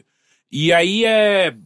E as pessoas estão preocupadas que tá, tipo, oh, o amor não é simples assim. É, é. Tipo, ó, gente, então relaxa. Amor é um construto social. Sim. O amor não é romântico como a gente tem hoje em dia. Não existiu na humanidade como sempre. A gente o define como a gente define agora. Então relaxa, ele é artificial e a gente o define assim. E ele é importante porque a gente resolveu definir assim. Então não tem o menor problema a propaganda destruí-lo dessa forma, porque ele nunca foi real, a não ser que nós quiséssemos que ele fosse real. Mas tem uma também é coisa hora que a gente também... fala do, do- da mono- monogamia também? Hã? Que a monogamia não existe, a gente simplesmente inventou ela porque a gente Exato, é um, é um com- construto social e a gente aceita ou não aceita. Exato, exato, exato. Sim, ah, mas eu não sei, talvez isso, isso tenha alguma relação também com a maneira como as pessoas dessa geração lidam com relacionamento, sabe? Tipo, com a. a é tudo meio. meio ah, como posso dizer? Descartável? Uhum. Sabe? Tipo, Pode a- ser. a- pelo fato das pessoas se conhecerem, tipo, sei lá, no Tinder, e você sempre tem uma, uma outra opção depois dessa primeira pessoa que você conheceu e você nunca escolhe ninguém. É, mas você tipo, pode argumentar pros dois lados, né? Que o amor é a coisa mais importante e ao mesmo tempo também é a coisa mais descartável do mundo. Eu argumento que a propaganda parece meio brega. é, mas- Exato, exato. Ah, na verdade, Assim, tipo- eu acho que esse é o ponto comum de todos, eu acho. Lá, na verdade, às vezes não tem nada de, de muita tô- interpretação. É só, é, só, é só uma ideia. Parece uma propaganda tipo. ruim só. Eu não sei, não sei se precisa ter polêmica em É volta. que eu acho que. Por, e aí ele levanta esse ponto, né? Porque o ano passado o Boticário causou uma grande comoção quando ele colocou um Só por- casal gay. Por uma questão de representatividade, Exato. né? Só porque, tipo, é, É. é incomum, digamos, você E aí, ver. Não, Segundo ele, que Não, ele, ele na- é na analista. TV, aham. né, na TV e ele é um analista das redes sociais, então eu imagino que ele deve ter muito mais contato com isso do que a gente. Então acho que pra ele deve ter sido mais chocante. Tipo, ano passado que foi tipo, uou, um bagulho gigantesco. Então as pessoas achavam que o Boticário ia fazer algo É, já- de já novo. é, de novo desse tão grande e na verdade não foi tão grande, só foi o que é o normal da publicidade. Uhum. Isso é uma coisa meio bosta. Ou Sabe quando essa propaganda ia ser bem melhor? Tipo, tá a garota sentada na mesa, aí ele simplesmente chega, oi, felizes namorados. Aí ele dá uma caixa, ela abre, e aí tem um dildo de 30 centímetros. Ah! No dia dos namorados, de boticário. Isso é de graça pra você. É, mas enfim, eu. É, eu eu acho que é uma polêmica meio boba essa aí. Essa daí, É, né? me pareceu. Não, Não. Ah, deveria nem ser uma polêmica. Né? É, não, eu não tô vendo a parte da polêmica. eu não. não- é, não sei. eu, eu achei que ia ter mais discussão, por isso eu, que eu trouxe. é, é, tá, eu tenho uma solução, veja menos TV, não sei. é. Eu, eu nem, eu nem sabia desse, dessa, também dessa não, eu não- suposta polêmica. Ok, próximo e-mail. Olá, amigos que não me conhecem. Uma pergunta rápida para o Teixeira, mas vale para todo mundo. Cara, você indicou ou mencionou estar ouvindo o podcast The Black Tapes ano passado. Desde então comecei a ouvir e me, me viciei naquilo. Se tornou meu terceiro favorito, depois dos dois dos senhores. Eu acho que isso foi meio pagação de pau demais. Eu acho que foi exagero. Não? Só Não eu sei, achei? não sei. Ok. Ah, depois os dois senhores. Queria saber se você ainda ouve agora que está na segunda temporada e se acredita nos acontecimentos misterio- misteriosos do- mostrados nas tais black tapes. Em, com, em como o rumo que a investigação da jornalista está tomando. Não acha que está se tornando um pouquinho sensacionalista demais? O que Ele, que é? ele acha tô- que é de verdade? Aparentemente sim. Desculpa, eu não tô rindo de você, eu tô rindo com você, mas um pouquinho de você também. É... Black tapes são histórias inventadas. Sim. Obrigado É tipo pelo Amazing excelente podcast, Stories. Laula. É tipo, é tipo assistir Amazing Stories achando que é um documentário, tipo isso. É! tipo, porque assim, o, o Black Tapes é a história de uma. Ai, caralho, de uma jornalista que ela começa a fazer uma investigação sobre fenômenos paranormais e ela encontra um, um cara que é dono de um centro que desmistifica tudo que é sobrenatural. Só que hum, com esse cara ela descobre as Black Tapes, que são ah, fitas que esse cara guardou de fenômenos que ele não conseguiu explicar até hoje. E ela começa a meio que abordar isso daí e tal, daí tem uma traminha por trás. Cara, é tudo mentira, velho. Não, mas às vezes ele, ele tipo, o que eu saquei é que ele, ele sabe disso, mas o que ele tá falando é que ele acha que as histórias estão ficando um pouco sensacionalistas, estão ficando um pouco pesadas, tentando abordar você por. Mas isso acontece desde o primeiro Ah, é. episódio. É tipo, é- ele é muito forçado o tempo inteiro, saca? É, tanto que tem um segundo podcast da, da, da, da, da mesma, do mesmo conglomerado que chama The Tennis. ah, que é pior, assim, tipo, o Black Tapes até é divertidinho, o Tennis é meio que bosta e tal. Ah, e aí, eu acho que nem tá fazendo sucesso, inclusive, esse podcast, mesmo porque antes era semanal, agora virou a cada 45 dias, se não me engano, um um episódio novo. Então não me parece que tá fazendo muito sucesso isso daí. Ah, mas dá pra voltar pra aquele. pra. pra. Oh, cacete, esqueci a palavra. Pra recomendação que a gente fez no passado, né? Do Alice, Alice is dead. Que esse é um. é um, é um, um storytelling também. ah, mas me parece muito mais interessante do que o Black Tapes, tal, mais bem produzido e por aí vai. Então acho que você deveria ir procurar o este. Ah, deixa eu. Aqui, achei. E último e-mail. Ah, uma coisa que mandaram. Ah, lembra aquela. A gente tava discutindo sobre Androids e por aí vai? Ah, Era Boston Dynamics, Hum. o nome da empresa, a gente tinha esquecido. Ah, é, e eu falei errado o nome do documentário que eu vi. Eu falei The Decline of the Western Empire e é The Decline of the Western Civilization. Uhum. Tá, último e-mail. Olá, Overlords. Meu nome é Rodrigo, tenho 19 anos e estou passando por, um por momentos de reflexão a respeito do meu primeiro semestre estudando psicologia. Tenho dificuldade. Acho que é bom isso, né, em psicologia. Você refletir. Ah, tenho dificuldade em encontrar vontade para estudar a respeito sobre a área. O que é estranho, pois por um bom tempo era a certeza que eu adoraria o curso. E é bom dizer que tiro notas boas, embora não consiga buscar inspiração para estudar. O problema não são as notas, mas sim o fato de questionar cada vez mais se é a psicologia que quero estudar, como também trabalhar em alguma área que a ciência oferece. Já se questionaram durante a época que cursavam o ensino superior sobre o curso que faziam, se era isso que gostariam de seguir tanto no mundo acadêmico quanto profissional? Abraços. Ah, eu achei que ia trazer alguma coisa de psicologia pra gente discutir. Eu achei que a gente tinha respondido uma pergunta parecida com essa É, eu acho que recentemente. sim. Mas é, ele tá seis meses. Uhum. Cara, muito cedo, muito cedo. Deixa, passa um ano, pelo menos. Muito cedo, seis meses, pra você saber se você tá gostando ou não. Minha opinião. né? Ah, eu acho que se você. Eu. No primeiro ano eu queria sair de jornalismo, não queria fazer. Eu queria. Eu tava pensando em mudar ou pra medicina ou pra Quê? direito. É. Eu queria ver o Teixeira nutricionista. tá faltando carne moída no moleque, é por Vai isso que não fuder, cresce. As ok? ancas dele estão muito curtinhas, não, tem que crescer. Ancas curtinhas. Exato. Do moleque. a gente quer um cadeirudo. A gente tá buscando aqui um cadeirudo. É, esse, ca- esse cadeirudo, esse que a gente tá indo atrás, é, esse que a gente tá buscando. tinha aquela novela lá, a gente vai É. fazer o filho ficar igualzinho. É, ó, aqui, aqui no nutricionismo a gente tá em busca do, do shape inacreditável. Inexplicável. Inexplicável. A ciência não vai explicar como seu filho ficou depois de passar por aqui, caralho. Ah, mas eu pensei, eu, eu pensava muito em medicina porque eu falava, nossa, ia ser tão legal não ter, não ter colegas de trabalho. Sério, era esse o meu pensamento. Você ia ter colegas de trabalho. É, é Ah, não, eu ia ficar é- sozinho no consultório, tipo. É, Você acha que você ia ficar sozinho? Exato, é uma, uma, criança de 18 anos tá pensando no futuro, Tinha saca? 18 anos quando tinha essa merda de pensamento. Dia, ainda. dia. Eu pensava Ah, bastante em fazer psicologia. Eu sempre. Aliás, até É, então, hoje psicologia eu, eu penso. pensei durante um tempo porque era o, o meu amor de, de infância foi fazer psicologia. Eu falei, ah, é, É, isso que eu vou não fazer. fa- também. eu, Se- se- eu se- teria se medo eu- de, do que eu descobriria sobre Se um mim dia eu surtar e mudar de profissão, talvez eu estude psicologia. É. Sim. Meu psicólogo fez isso, ele era arquiteto, daí ele virou psicólogo. É, eu conheço alguns amigos também que são psicólogos que. E eram arquitetos também? assim. Não, é, faziam outra coisa. outra- Eu acho que eu- se eu não fizesse isso, eu ia querer ser astronauta. Ainda bem que tem tempo ainda, né? É... Mas, cara, é normal e às vezes não é o curso. Tipo, é- eu acho que tá cedo pra você decidir isso, mas ao mesmo tempo, porra, se ele não for o seu curso, não tem muito o que fazer, né? Aliás, falando em astronauta, tinha, eh, tinham aberto. de mármore? Tinham aberto vagas pro. eh, como chama? Pra NASA? Não, não, no Ibirapuera mesmo. Planetário? no planetário. Sim. Caralho, NASA planetário. Tinha eu nunca vagas abertas. planetário, é, tinha vagas ir. abertas pro planetário Mas do pra quê? Pra fazer o quê? Pra... Trabalhar lá. É, pra trabalhar lá. Ah, É, mas fazendo o quê? É, Sei lá, Inclusive, minha amiga... planeta, botando Freebird pra tocar enquanto as pessoas vêm. Não, não, é- Eu consigo fazer isso. Não, era tipo... Ô, ast- você que é DJ agora, pra- Rick, você consegue fazer também. Astrônomo, é, pra, pra- quem estudou astronomia podia... Porra, então peraí, você não vaga. fala assim, ô, tem umas vagas abertas É, lá tem vagas pra para astrônomos. astrônomos. Porque eu tava tentando lembrar o nome. Eu Porra, é tipo, ô, tem umas vagas abertas ali na Mercedes-Benz pra você ser... Eu não sei o que você faz na Mercedes-Benz. Ah, sou engenheiro, provavelmente, né? É? Engenheiro, vendedor, é, designer, é, eletricista. Eletricista. Ou engenheiro elétrico, provavelmente, né? Eletricista é bizarro. Eletricista, eu acho que todo lugar precisa de eletricista, vai. Fixo? É, Não, fixo não. Ali é o seu Jorge, ele não faz muito, mas ele é o eletricista que fica aqui. Ele bate o ponto todo gente é dia. eletricista de plantão.